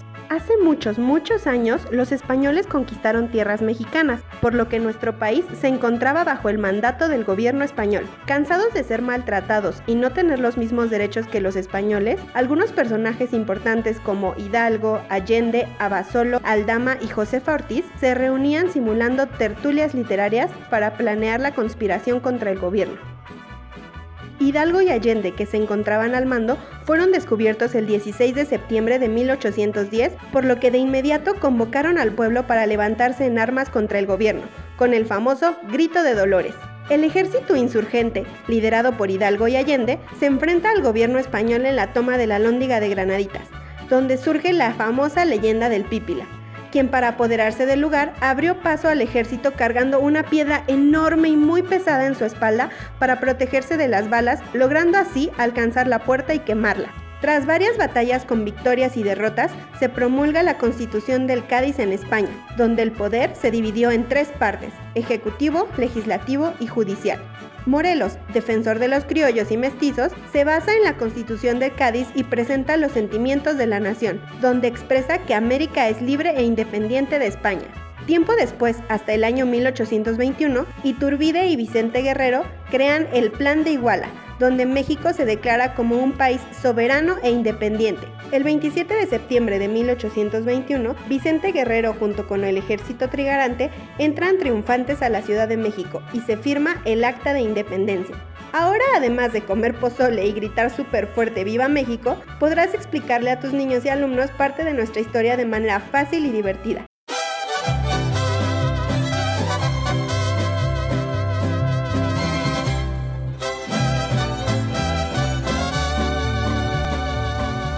Pues qué interesante nuestra historia y más entendida y explicada, explicada más bien para los niños y que vayan conociendo parte de nuestro pasado. A mí me encanta el mariachi, lo escucho y te hace vibrar y es uno de los símbolos de México en el extranjero. Los, los extranjeros cuando escuchan el mariachi pues se asombran, le toman fotos, les piden canciones, son muy buenos y pues ahorita hay que apoyarlos y si este 15 pues hay que estar en casa pero tiene un espacio, no sé, quizá organizarse con, si viven en alguna unidad, organizarse y contratar un mariachi para que estén en la entrada nada más y cada quien desde su balcón o abajo de su edificio y apoyarlos porque son del rubro que se ha quedado eh, pues sin ingreso este, esta pandemia y siguen todavía sufriendo porque no hay eventos, no hay, no hay festejos y pues si puede apoyarlos o si conoce a alguien y le puede apoyar con una despensa, hágalo porque son gente que está sufriendo esta pandemia. Eh, chicas, si ustedes pudieran escribir un libro, ¿sobre qué sería? A ver, vamos con Julie primero. Se llama El Silencio. Muy bien. creo que no está No está, creo. ok. Bueno, Naomi. Yo creo que de suspenso. Ajá. De suspenso, sí, de amor no, de suspenso. Muy bien, Mon. De muchas cosas. De amor, de relaciones, de amor propio. bueno, varios. ¿En serio? Ahí estaría bueno. Pero, pero a ver, ¿pero de cómo superarlo o, o de historias trágicas así? No, de amor propio. Ajá, de cómo mantener a uno. No quererte. De cómo mandarnos a la fregada. Ay, ya, ya me estás dando miedo. De, de, fíjese, le voy a confesar, de las que me ponen nervioso eh, siempre que los encuentro. La soltera. No, no, y, le, y, les, y, les voy a decir por qué. La soltera, sí, pues sí, no puedo. No, Shirley cuando la veo, me, la conozco desde hace muchos años, y es tan seria, parece como maestra de inglés de colegio alemán. Sí. No, o sea, esas que llega y das good y así todo seria, ¿no? Y todos se paran y, y, y me pone, de verdad, me pongo nervioso a platicar con ella, así como esperando ya, ya, ya me voy a Dios porque me pone muy nervioso. De verdad, de verdad. Ahorita. ahorita va a saber cómo no, te va a ir fuera del aire. Acabo Shirley, Shirley, ya se salió, ¿no? ¿O aquí está? Aquí estoy, aquí estoy. Ay, hola Shirley, ¿cómo estás? Te estoy escuchando. ¿Cómo está, Miss? Ponlo nervioso, Shirley, ponlo nervioso. que es diferente. That's good. No, pues bueno, Shirley cuando se ríe hasta lo hace bien serio, con eso les digo todo. Entonces, Ah, se pone, y Mon igual, a, a Mon quiere decirle mil cosas y pasa y me, me no sé. Es, es, es bien tramposa, pero bueno, ya, ya la agarraré un día afuera. ¿Yo qué? Yo siempre ¿Yo ando ocupada. Ay, sí, bueno, no, sí, sí, yo lo sé. Ah, ah. Bueno. Bueno, hablemos de libros. A ver, este, Shirley. Híjole, a mí me gustaría escribir sobre, investigar sobre Hitler, hablando de Alemania. Mira. Escribir sobre Hitler. Ay, sí. Es que es una historia que sí me interesa, que me llama mucho y que me interesa mucho, entonces me encantaría como escribir y, digo, investigar y escribir como cosas que no se sepan todavía. Oye, te voy a recomendar un libro de eso, Shirley, porque a mí me gusta mucho también ese tema y se llama Nunca Jamás. De Dunia Wasserstrom se llama. Está buenísimo también esa experiencia que, que tuvo ahí. En... Va, va, muchas gracias. Sí, sí, es que es un tema súper, muy intenso. Interesante, sí, claro. Sí. Vamos con. ¿Quién sigue? ¿Sigue Mary? Este, yo creo que sería de, quizá de, de algunas experiencias de vida, así unas historias de superación, sí, pero de gente especial, ¿no? Ese me gustó. Ok, eh, Vane. El libro que escribiría sería como para hacer conciencia de las personas en cuanto a cómo podemos hacernos la vida más fácil simplemente haciendo lo que nos toca. Así de sencillo. Pero ¿cómo se llamaría? ¿Cómo le pondrías de título? Hazte la vida fácil. La vida ya es fácil, no te la compliques. Ah, eso está. Jesús. ¿Qué creativa? Pues yo escribiría sobre, el- escribiría, perdón, sobre la naturaleza humana, ¿no? Cómo somos los seres humanos y cómo nos, nos agredimos entre nosotros. Pero bueno, algo así más o menos. Muy bien. Pero de título. Ah, pues la naturaleza humana. Pues yo, yo, yo y las señoras casadas aquí me van a hacer segunda seguramente. Yo escribiría uno que se llame ¿A dónde van los calcetines en la lavadora? Ay, no, por favor. No, pero fíjense, Sí, a ver. voy a dar un tip de los calcetines que se pierden, ¿eh? Y me Pero a ver, bueno, sí, sí o no, se desaparecen en la lavadora. Desaparecen increíblemente. Desaparecen de una manera que digo, pero si estaban los dos, ¿en qué momento? Y más los pequeñitos, ¿no? Los de los niños. Ajá, el extraño mundo del calcetín perdido. Tengo una bolsa Sí. de calcetines perdidos, pero ahora lo que hemos hecho con eso es hacer bolas de calcetines y con eso jugamos con el perro. Y me funcionan mejor que las pelotitas que se compran carísimas en el en las tiendas que las rompe en dos segundos. Entonces, tip, hagan bolas de calcetines para jugar con sus perros y les dura mucho más. Pero a ver, eso no me resuelve mi, mi duda. ¿A dónde van? ¿Cuál es el, el misterio de los calcetines? De veras, traga hasta ahorita nadie me ha dicho a dónde van. ¿Pero a dónde van? O sea, tú buscas en, en- en el drenaje, en lo- pones ahí una coladera y nunca aparecen ahí. Mención desconocida. Se van a Calcetinlandia. Bueno, pues vamos a escuchar esta cápsula que nos habla de los libros más caros del mundo. Cinco de los libros más caros del mundo. ¿Tendrás alguno en casa? Muchos nos quejamos del precio de los libros, pero quizá debemos de cambiar de opinión a la vista de lo que pueden llegar a costar uno de estos que te presentaremos. La mayoría de los libros más caros del mundo son libros antiguos, pero también hay alguno moderno. Número 1. La Biblia de Gutenberg. El primer libro que salió de la imprenta de Johannes Gutenberg fue un libro de oraciones que imprimió a modo de prueba. El segundo fue una Biblia. Se le como la Biblia de Gutenberg. A pesar de que el libro sagrado es uno de los más editados en todo el mundo, los ejemplares de esta primera edición son rarísimos. En la actualidad solo se conoce la existencia de 48 ejemplares de esta primera tirada del año 1450. En la última subasta, un ejemplar de la Biblia se vendió por 5.4 millones de dólares. Número 2. El First Folio. Se conoce como First Folio, el libro que fue la primera publicación de 36 obras teatrales de William Shakespeare. Su título original era Mr. William Shakespeare, Comedias, Historias y Tragedias. Fue publicado en 1623, siete años después de la muerte del dramaturgo inglés y de las 750 copias que se hicieron únicamente quedan 228. En 2001, el cofundador de Microsoft, Paul Allen, compró un ejemplar en una subasta en Christie's. Pagó por él 6.2 millones de dólares. Número 3. Basil Book.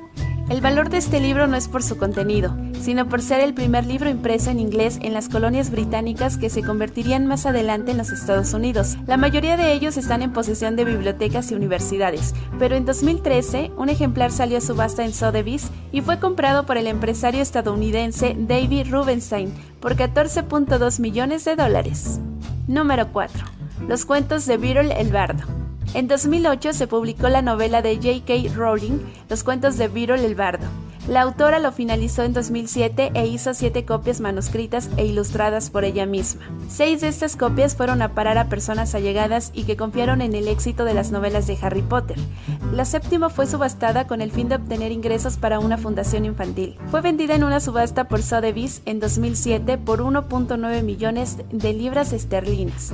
En 2016, el editor Barry Cunningham subastó su original, también para fines benéficos y obtuvo la cantidad de 368.750 libras esterlinas. No es el libro más caro de la historia, pero sí el escrito y publicado en el siglo XIX por el que más dinero se ha pagado. Número 5 el Codex Leicester. Leonardo da Vinci fue el autor del Codex Leicester, o Códice Yemmer. Tiene 72 páginas con notas y teorías del genio del Renacimiento. Debe su nombre a que en el siglo XVIII el conde de Leicester, Thomas Coke, lo compró. La familia lo mantuvo durante más de 200 años, pero en 1980 fue adquirido por el empresario americano Armand Yemmer. Esta, a su vez, se lo vendió a Bill Gates. Bill Gates pagó 30.8 millones de dólares y para que todo el mundo pudiera disfrutar de su compra, lo escaneó y sus hojas se convirtieron en un salvapantallas para el Windows 95. Quizá en tu biblioteca tengas algún ejemplar de gran valor, aunque no llegue a ser uno de los libros más caros del mundo. No olvides seguirnos en nuestra página en Facebook. Aquí estamos, México. Si tu ciudad cuenta con alerta sísmica, recuerda que puedes tener hasta 60 segundos para ubicarte en un lugar seguro. No bajemos la guardia. Continuamos. Eh, hay que escribir algo, a ver si algún día llega a evaluarse tanto nuestro libro que escribamos. Pues yo ya busqué en el armario y solo encontré, no sé si te acuerdas Jesús, el tradicional libro vaquero y el capulinita de mi época. Quizá Vane, quizá Vane lo ubique. Este, hay que recordar quienes nos escuchan ya de nuestra rodada que el libro vaquero, no sé si se siga publicando, pero era de los libros que, así se llamaba el libro, eran unas historietas, eh, que eh, se vendían pero en cantidades extraorbitantes y no podían faltar en las peluquerías, no podían faltar en los paraderos, incluso había algunos negocios hace años que, cambiaban, ¿no, Jesús? Los, eh, las publicaciones, te cambiaban libros, revistas, o los rentabas y los regresabas, o te lo cambiaban por otro, y ya después pues se prohibieron en algunos lados porque eran posible eh, foco de infección de algunas enfermedades. Pero pues bueno, ese, ese tocando el tema del libro vaquero, sí dejó mucho dinero a quienes lo publicaban porque eh, todo el mundo lo traía. Bueno, los que éramos de barrio, ¿no? No sé, las, los fifis, digan las fifis que si, lo conocen. Ah, ya, ya. Oso social. ¿Quién fue? ¿Quién fue? Vane, ah no, que no está Vane, ¿verdad? ¿O sí? Aquí estoy, aquí estoy. ahí está. Ah, espérenme. Rápido, Mon, Mon, ¿me escuchas? Muy ya se murió su teléfono. Mon no está. Ya no está Mon. Ya, es que tenía tenía problemas con su, su batería, pero bueno, nos está escuchando quizá en la compu. Eh, Vane, ¿Tú sí te acuerdas del libro vaquero? Por supuesto, y también te acuerdas que había unos que eran como de novelas. No me acuerdo cómo se llamaba el librito, pero era. Sí, como vida real, algo así. Ajá, eran como novelas igual con dibujitos y sus. Y sus pero bien hechos, ¿no? Muy bien hechos, muy bien hechos. ¿Lágrimas y risas? ¿No era ese? Creo que sí, creo que sí. Y que te clavabas en la historia cañón y la yo, yo hasta le iba por tantito por un corte así superficial y pedía casquete corto para que se tardara más para poder leer todo el cuentito. no, luego me los prestaba, el señor de la peluquería me los prestaba porque, digo, todo lleno de pelos, ¿no? Porque pues, todo el mundo lo leía. Pero, pero sí me, atrapaba historias así de, de la vida real, ¿no, Vané? prácticamente. es correcto, no te pasaban, haz de cuenta que historias de la vida real, pero en, en revista. Ajá, y los dibujos bien hechos. Y te contaban la historia también en pocas páginas que, te la imaginabas y, y, bueno, hasta, hasta lloraba, ¿no? De, de, ver cómo la muchacha siempre le, le salía al hombre casado y todo eso. Sí, era, era, una, era una novela y, y en su momento fue un hitazo, ¿no? Ahora yo creo que ya sería como obsoleta, pero en su momento yo recuerdo mucha, sobre todo adultos, yo estaba chamaca, pero sobre todo adultos que, que se clavaban con ella, ¿no? Y, de igual manera el, libro vaquero, que lo tachaba por, ser finísima la conversación, ¿no? Pero, pero pues bueno, había mercado para todo, para todo gusto. Yo tenía la colección de Capulinita, un cuento chiquitito, era las historias de Capulinita. ¿Y, qué crees que la tiré? Ya, la, guardé muchos años y hace como seis años, siete la tiré.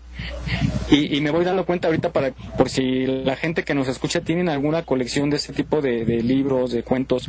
Valen mucho, en internet valen mucho y hay gente coleccionista que paga mucho por tener esas colecciones o, cierto número o cierto tiraje, pagan muchísimo. Entonces, compren ahí el cajón y si se encuentran alguna colección, busquen en internet porque pueden valer muchísimo dinero y pueden hacer feliz a alguien ¿no? que está siguiendo con la colección. Bueno, pues hablando de cosas viejitas, vamos con las frases de mi abuelita. Algunos de ustedes han escuchado la frase de ¿cómo que te vas ni que ocho cuartos? O algo así, ¿lo han escuchado? A ver, vamos con las chiquitas, Naomi. Yo sí. ¿Cómo te la dicen? Acuérdate de una que te dicen.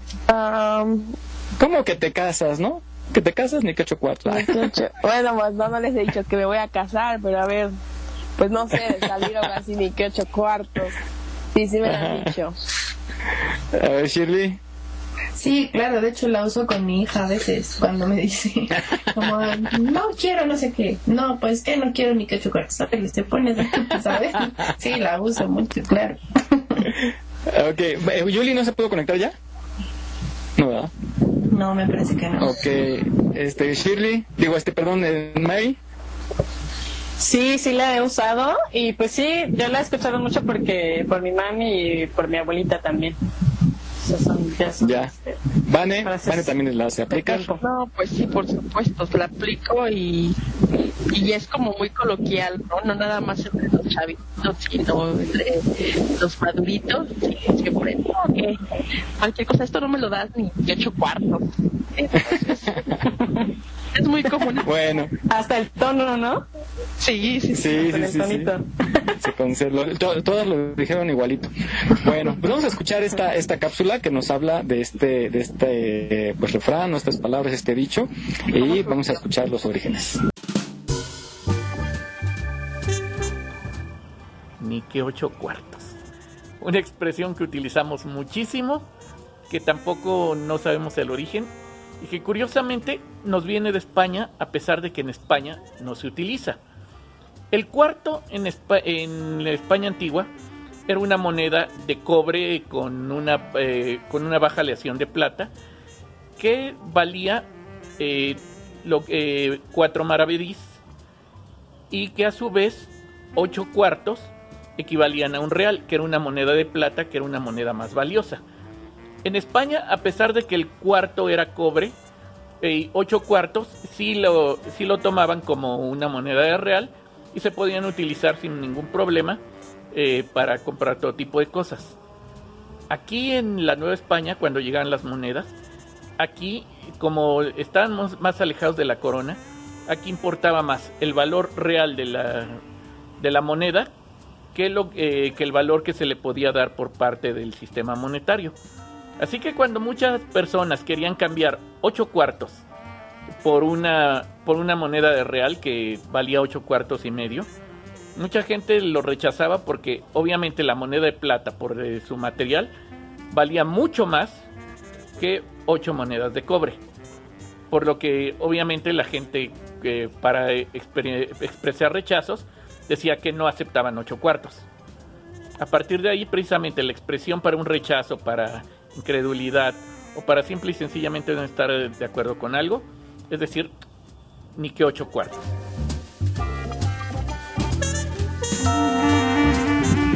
Muy, muy interesante. Esta sí no me la sabía. Bueno, no me sé muchas más, pero esta tampoco. Fíjate que sí es muy curiosa. Y yo no sabía porque habla, estaba yo checando que era una cuartilla. Habla, habla ahí que una cuartilla son, ¿qué dice? Cuatro partes de una arroba. Yo no sabía que existía la arroba. La arroba es una medida que, que equivale a 2.87 kilogramos. Y bueno, y de ahí surgen varias cosas. ¿Te acuerdas? No sé, a, alguien de ustedes que sea de campo o que tenga familia en campo. Eh, por ejemplo, cuando compras maíz, ¿no? Es, es un cuartillo, ¿no? ¿Cómo se dicen estos? Cuando, cuando pedías maíz así. Cuartillo, ¿verdad? Pero que es, es, es, más o menos como un botecito como de, de litro y cacho, ¿no? Y la gruesa, ah, sobre todo en naranja, en limón, se vende por gruesas de, de, fruta. Bueno, pues estas frases de, mi abuelita sí nos ilustran y bueno, de ahí vemos el origen de estas frases tan cotidianas. Vamos rápidamente con esta nota que nos dice qué pasa con nuestro cuerpo cuando volamos en avión. ¿Tú has volado, Naomi? Sí, este, sí, sí he volado.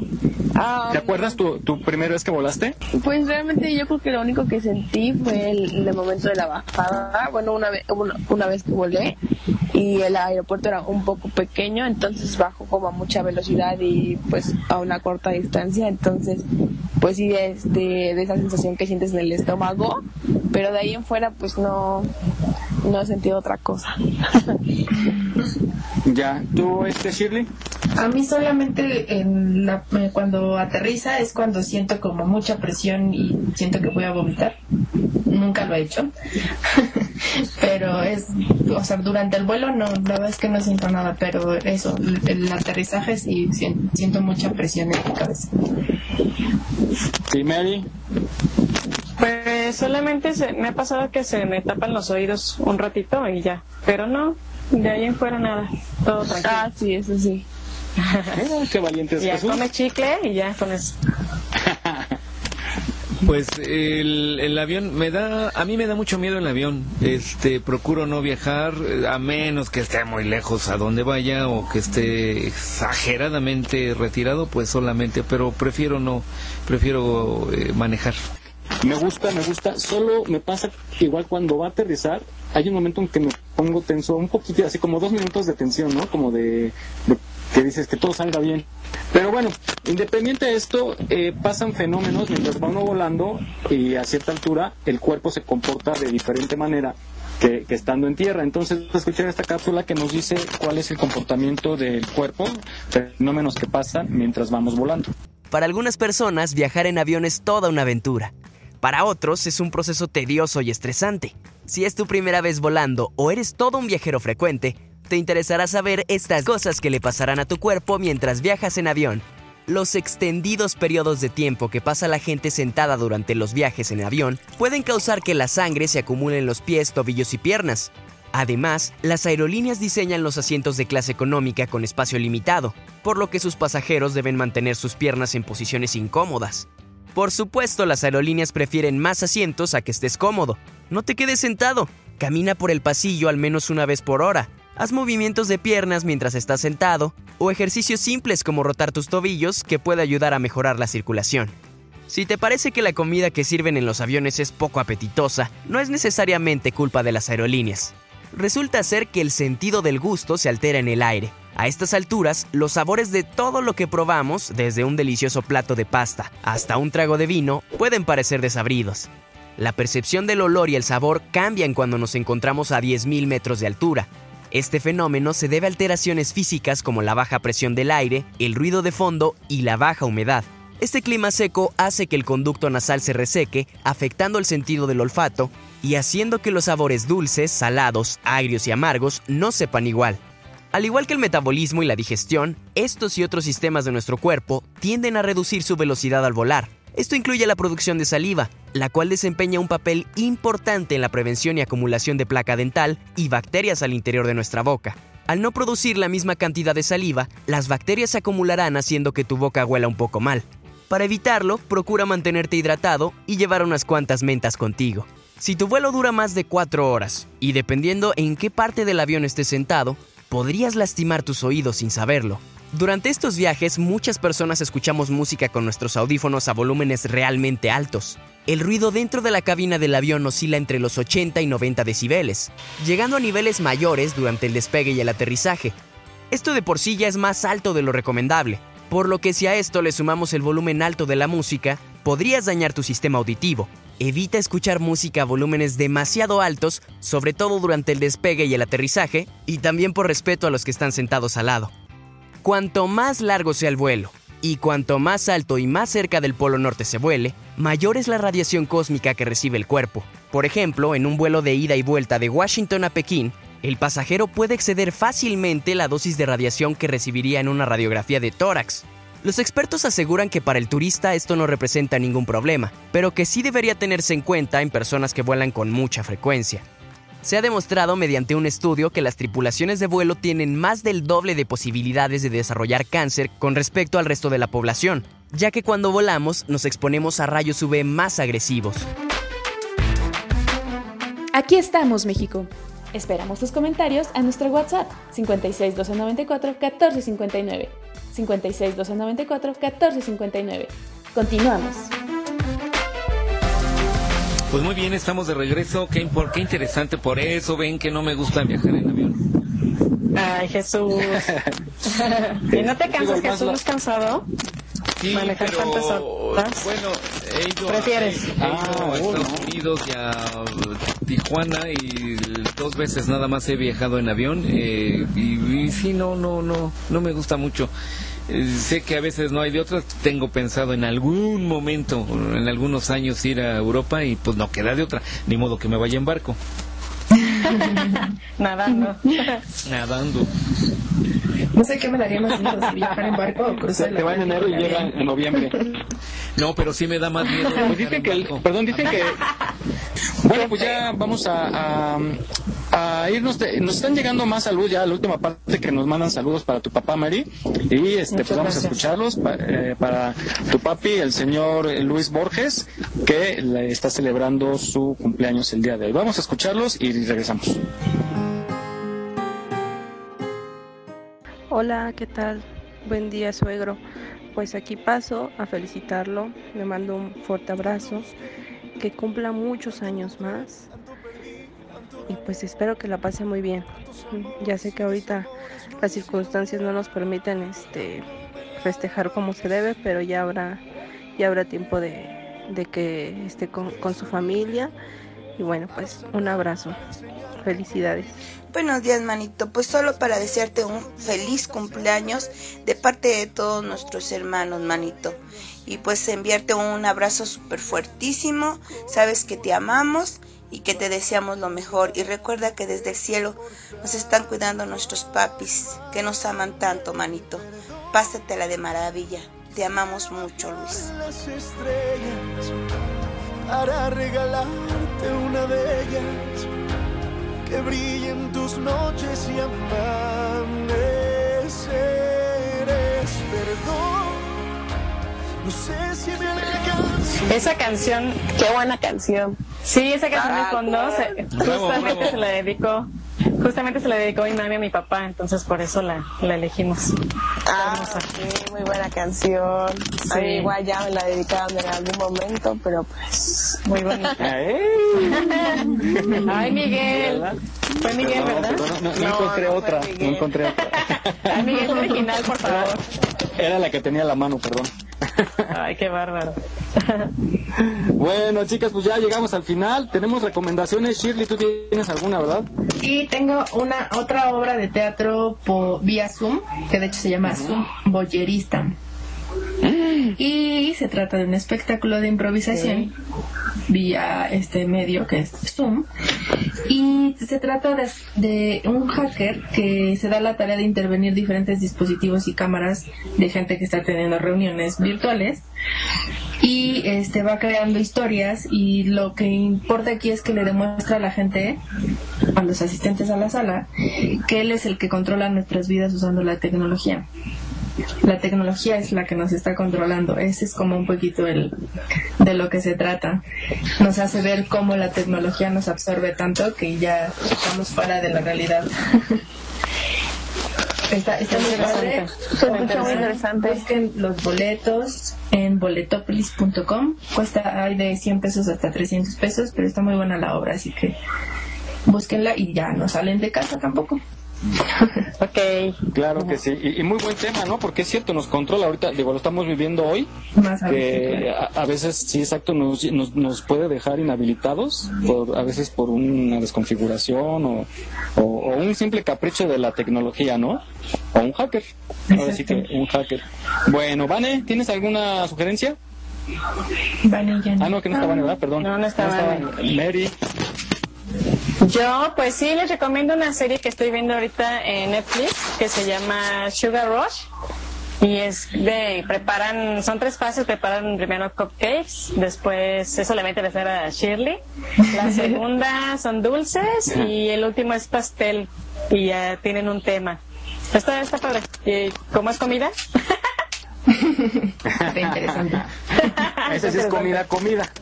bueno, Muy bien, pues este, que, que, pues ya nos despedimos. y muchísimas gracias. Hoy nos colgamos un poquito por las cuestiones eh, técnicas que teníamos al principio y los escuchamos. Muchísimas gracias por acompañarnos. Escríbanos, visiten nuestra página. Aquí estamos México en Facebook y pues escríbanos ah, ahí o a nuestro WhatsApp 5612 9414 59 para darnos sus comentarios, sus sugerencias. Aquí estamos para servirles y nos escuchamos la próxima semana. Gracias, chicas. Gracias a Gracias. ustedes. Gracias a ustedes. Bye, buen fin. Bye, cuídense mucho. Gracias. Buen fin. Muy bien, chicas. Este, Shirley, Naomi, Marí, eh, Miguel, pues que tengan un excelente fin de semana. Y pues como estamos en el mes patrio, los vamos a dejar con una poesía de Ramón López Velarde, eh, se- Suave Patria. Eh, en realidad está muy padre en la voz de Enrique Elizalde, no sé si lo recuerden. Eh, era un actor con excelente voz. Y bueno, nos escuchamos en ocho días. Cuídense mucho y tengan excelente fin de semana. Bye. Gracias. Igualmente, bye.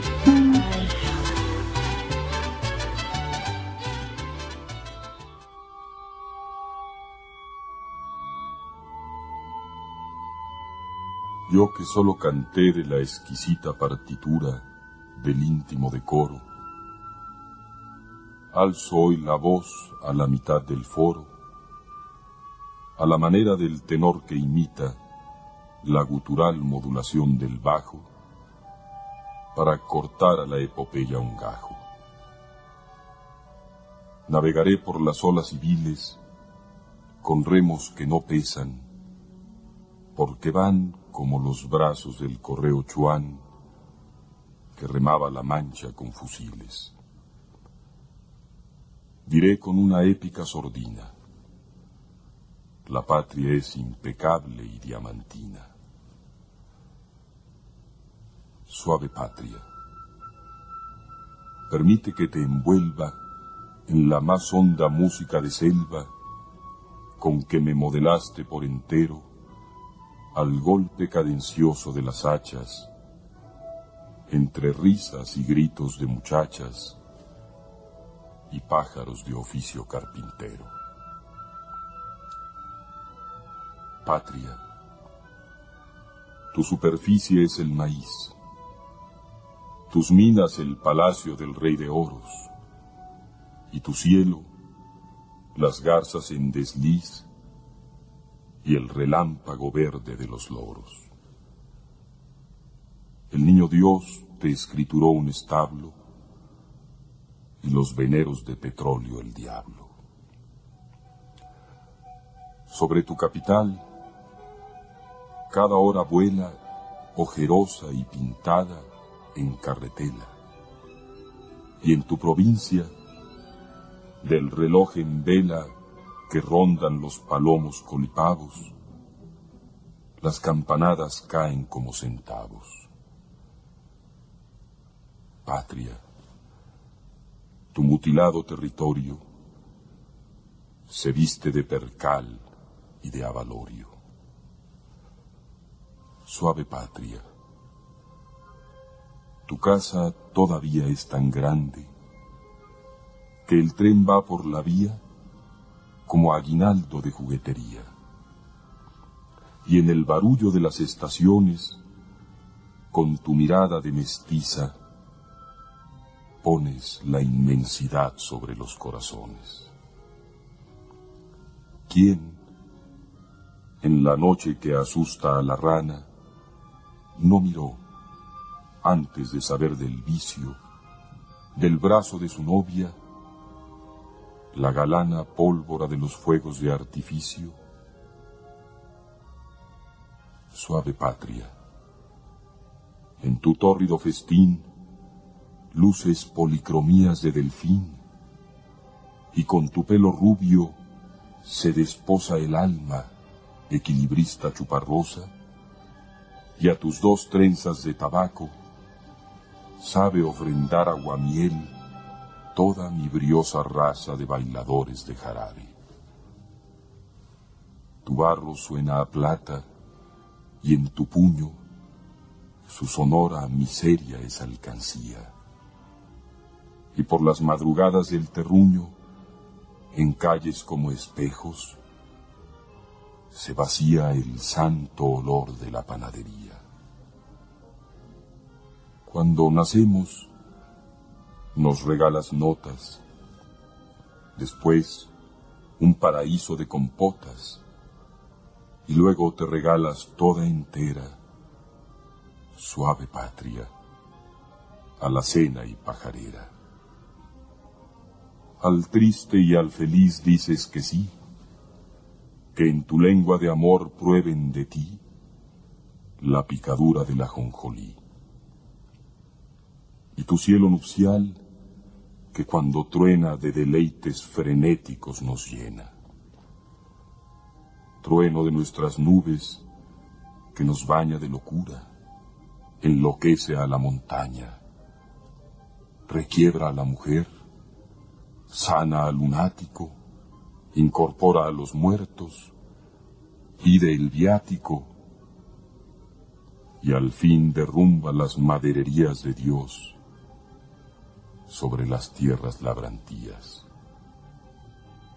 Trueno del temporal, oigo en tus quejas crujir los esqueletos en parejas. Oigo lo que se fue, lo que aún no toco y la hora actual con su vientre de coco. Y oigo en el brinco de tu ida y venida, oh trueno, la ruleta de mi vida. Joven abuelo, escúchamelo arte, único héroe a la altura del arte. Anacrónicamente, absurdamente, a tu nopal inclinas el rosal. Al idioma del blanco, tú lo imantas, y es surtidor de católica fuente que de responsos llena el victorial zócalo de ceniza de tus plantas. No como a César el rubor patricio, te cubre el rostro en medio del suplicio tu cabeza desnuda se nos queda hemisféricamente de moneda. Moneda espiritual en que se fragua todo lo que sufriste. La piragua prisionera, el azoro de tus crías, el sollozar de tus mitologías, la malinche, los ídolos sanado, y por encima haberte desatado del pecho curvo de la emperatriz como del pecho de una codorniz.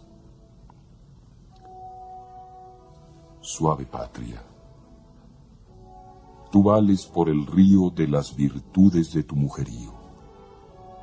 Tus hijas atraviesan como hadas o destilando un invisible alcohol, vestidas con las redes de tu sol, cruzan como botellas alambradas. Suave patria, te amo no cual mito, sino por tu verdad de pan bendito, como a niña que asoma por la reja, con la blusa corrida hasta la oreja y la falda bajada hasta el huesito. Inaccesible al deshonor, floreces, creeré en ti, mientras una mexicana en su tapa lo lleve los dobleces de la tienda a las seis de la mañana, y al estrenar su lujo, quede lleno el país del aroma del estreno. Como la sota moza, patria mía, en piso de metal, vives al día, de milagro, como la lotería tu imagen, el Palacio Nacional, con tu misma grandeza y con tu igual estatura de niño y de dedal.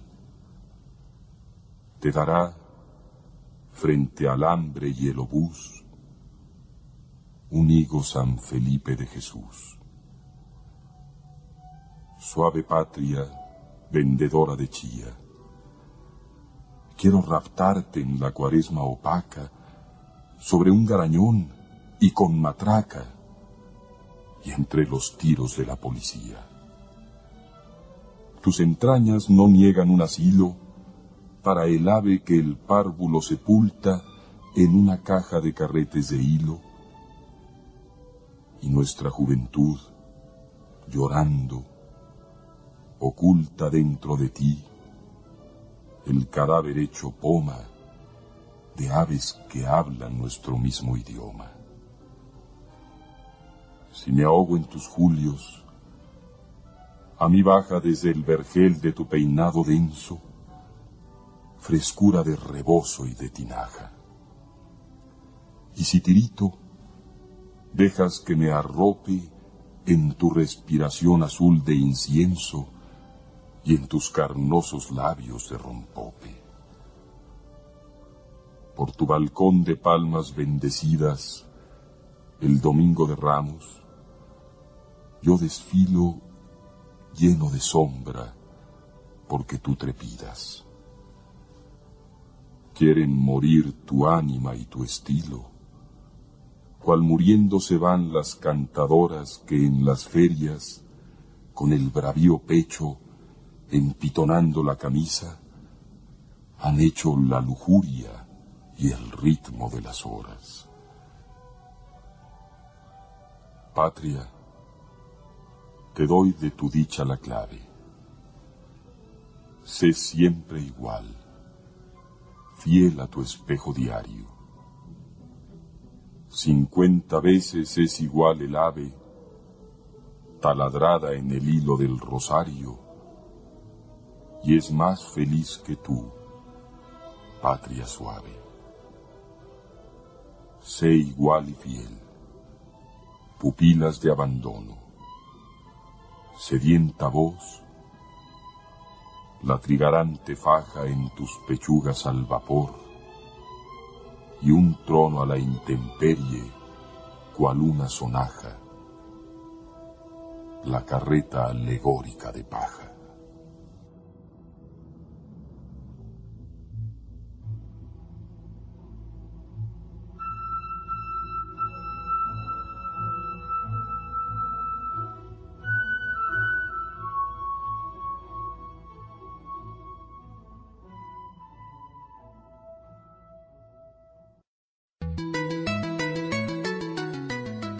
Estás escuchando Radio Yus, transmitiendo desde la Ciudad de México a través de www.radioyus.com.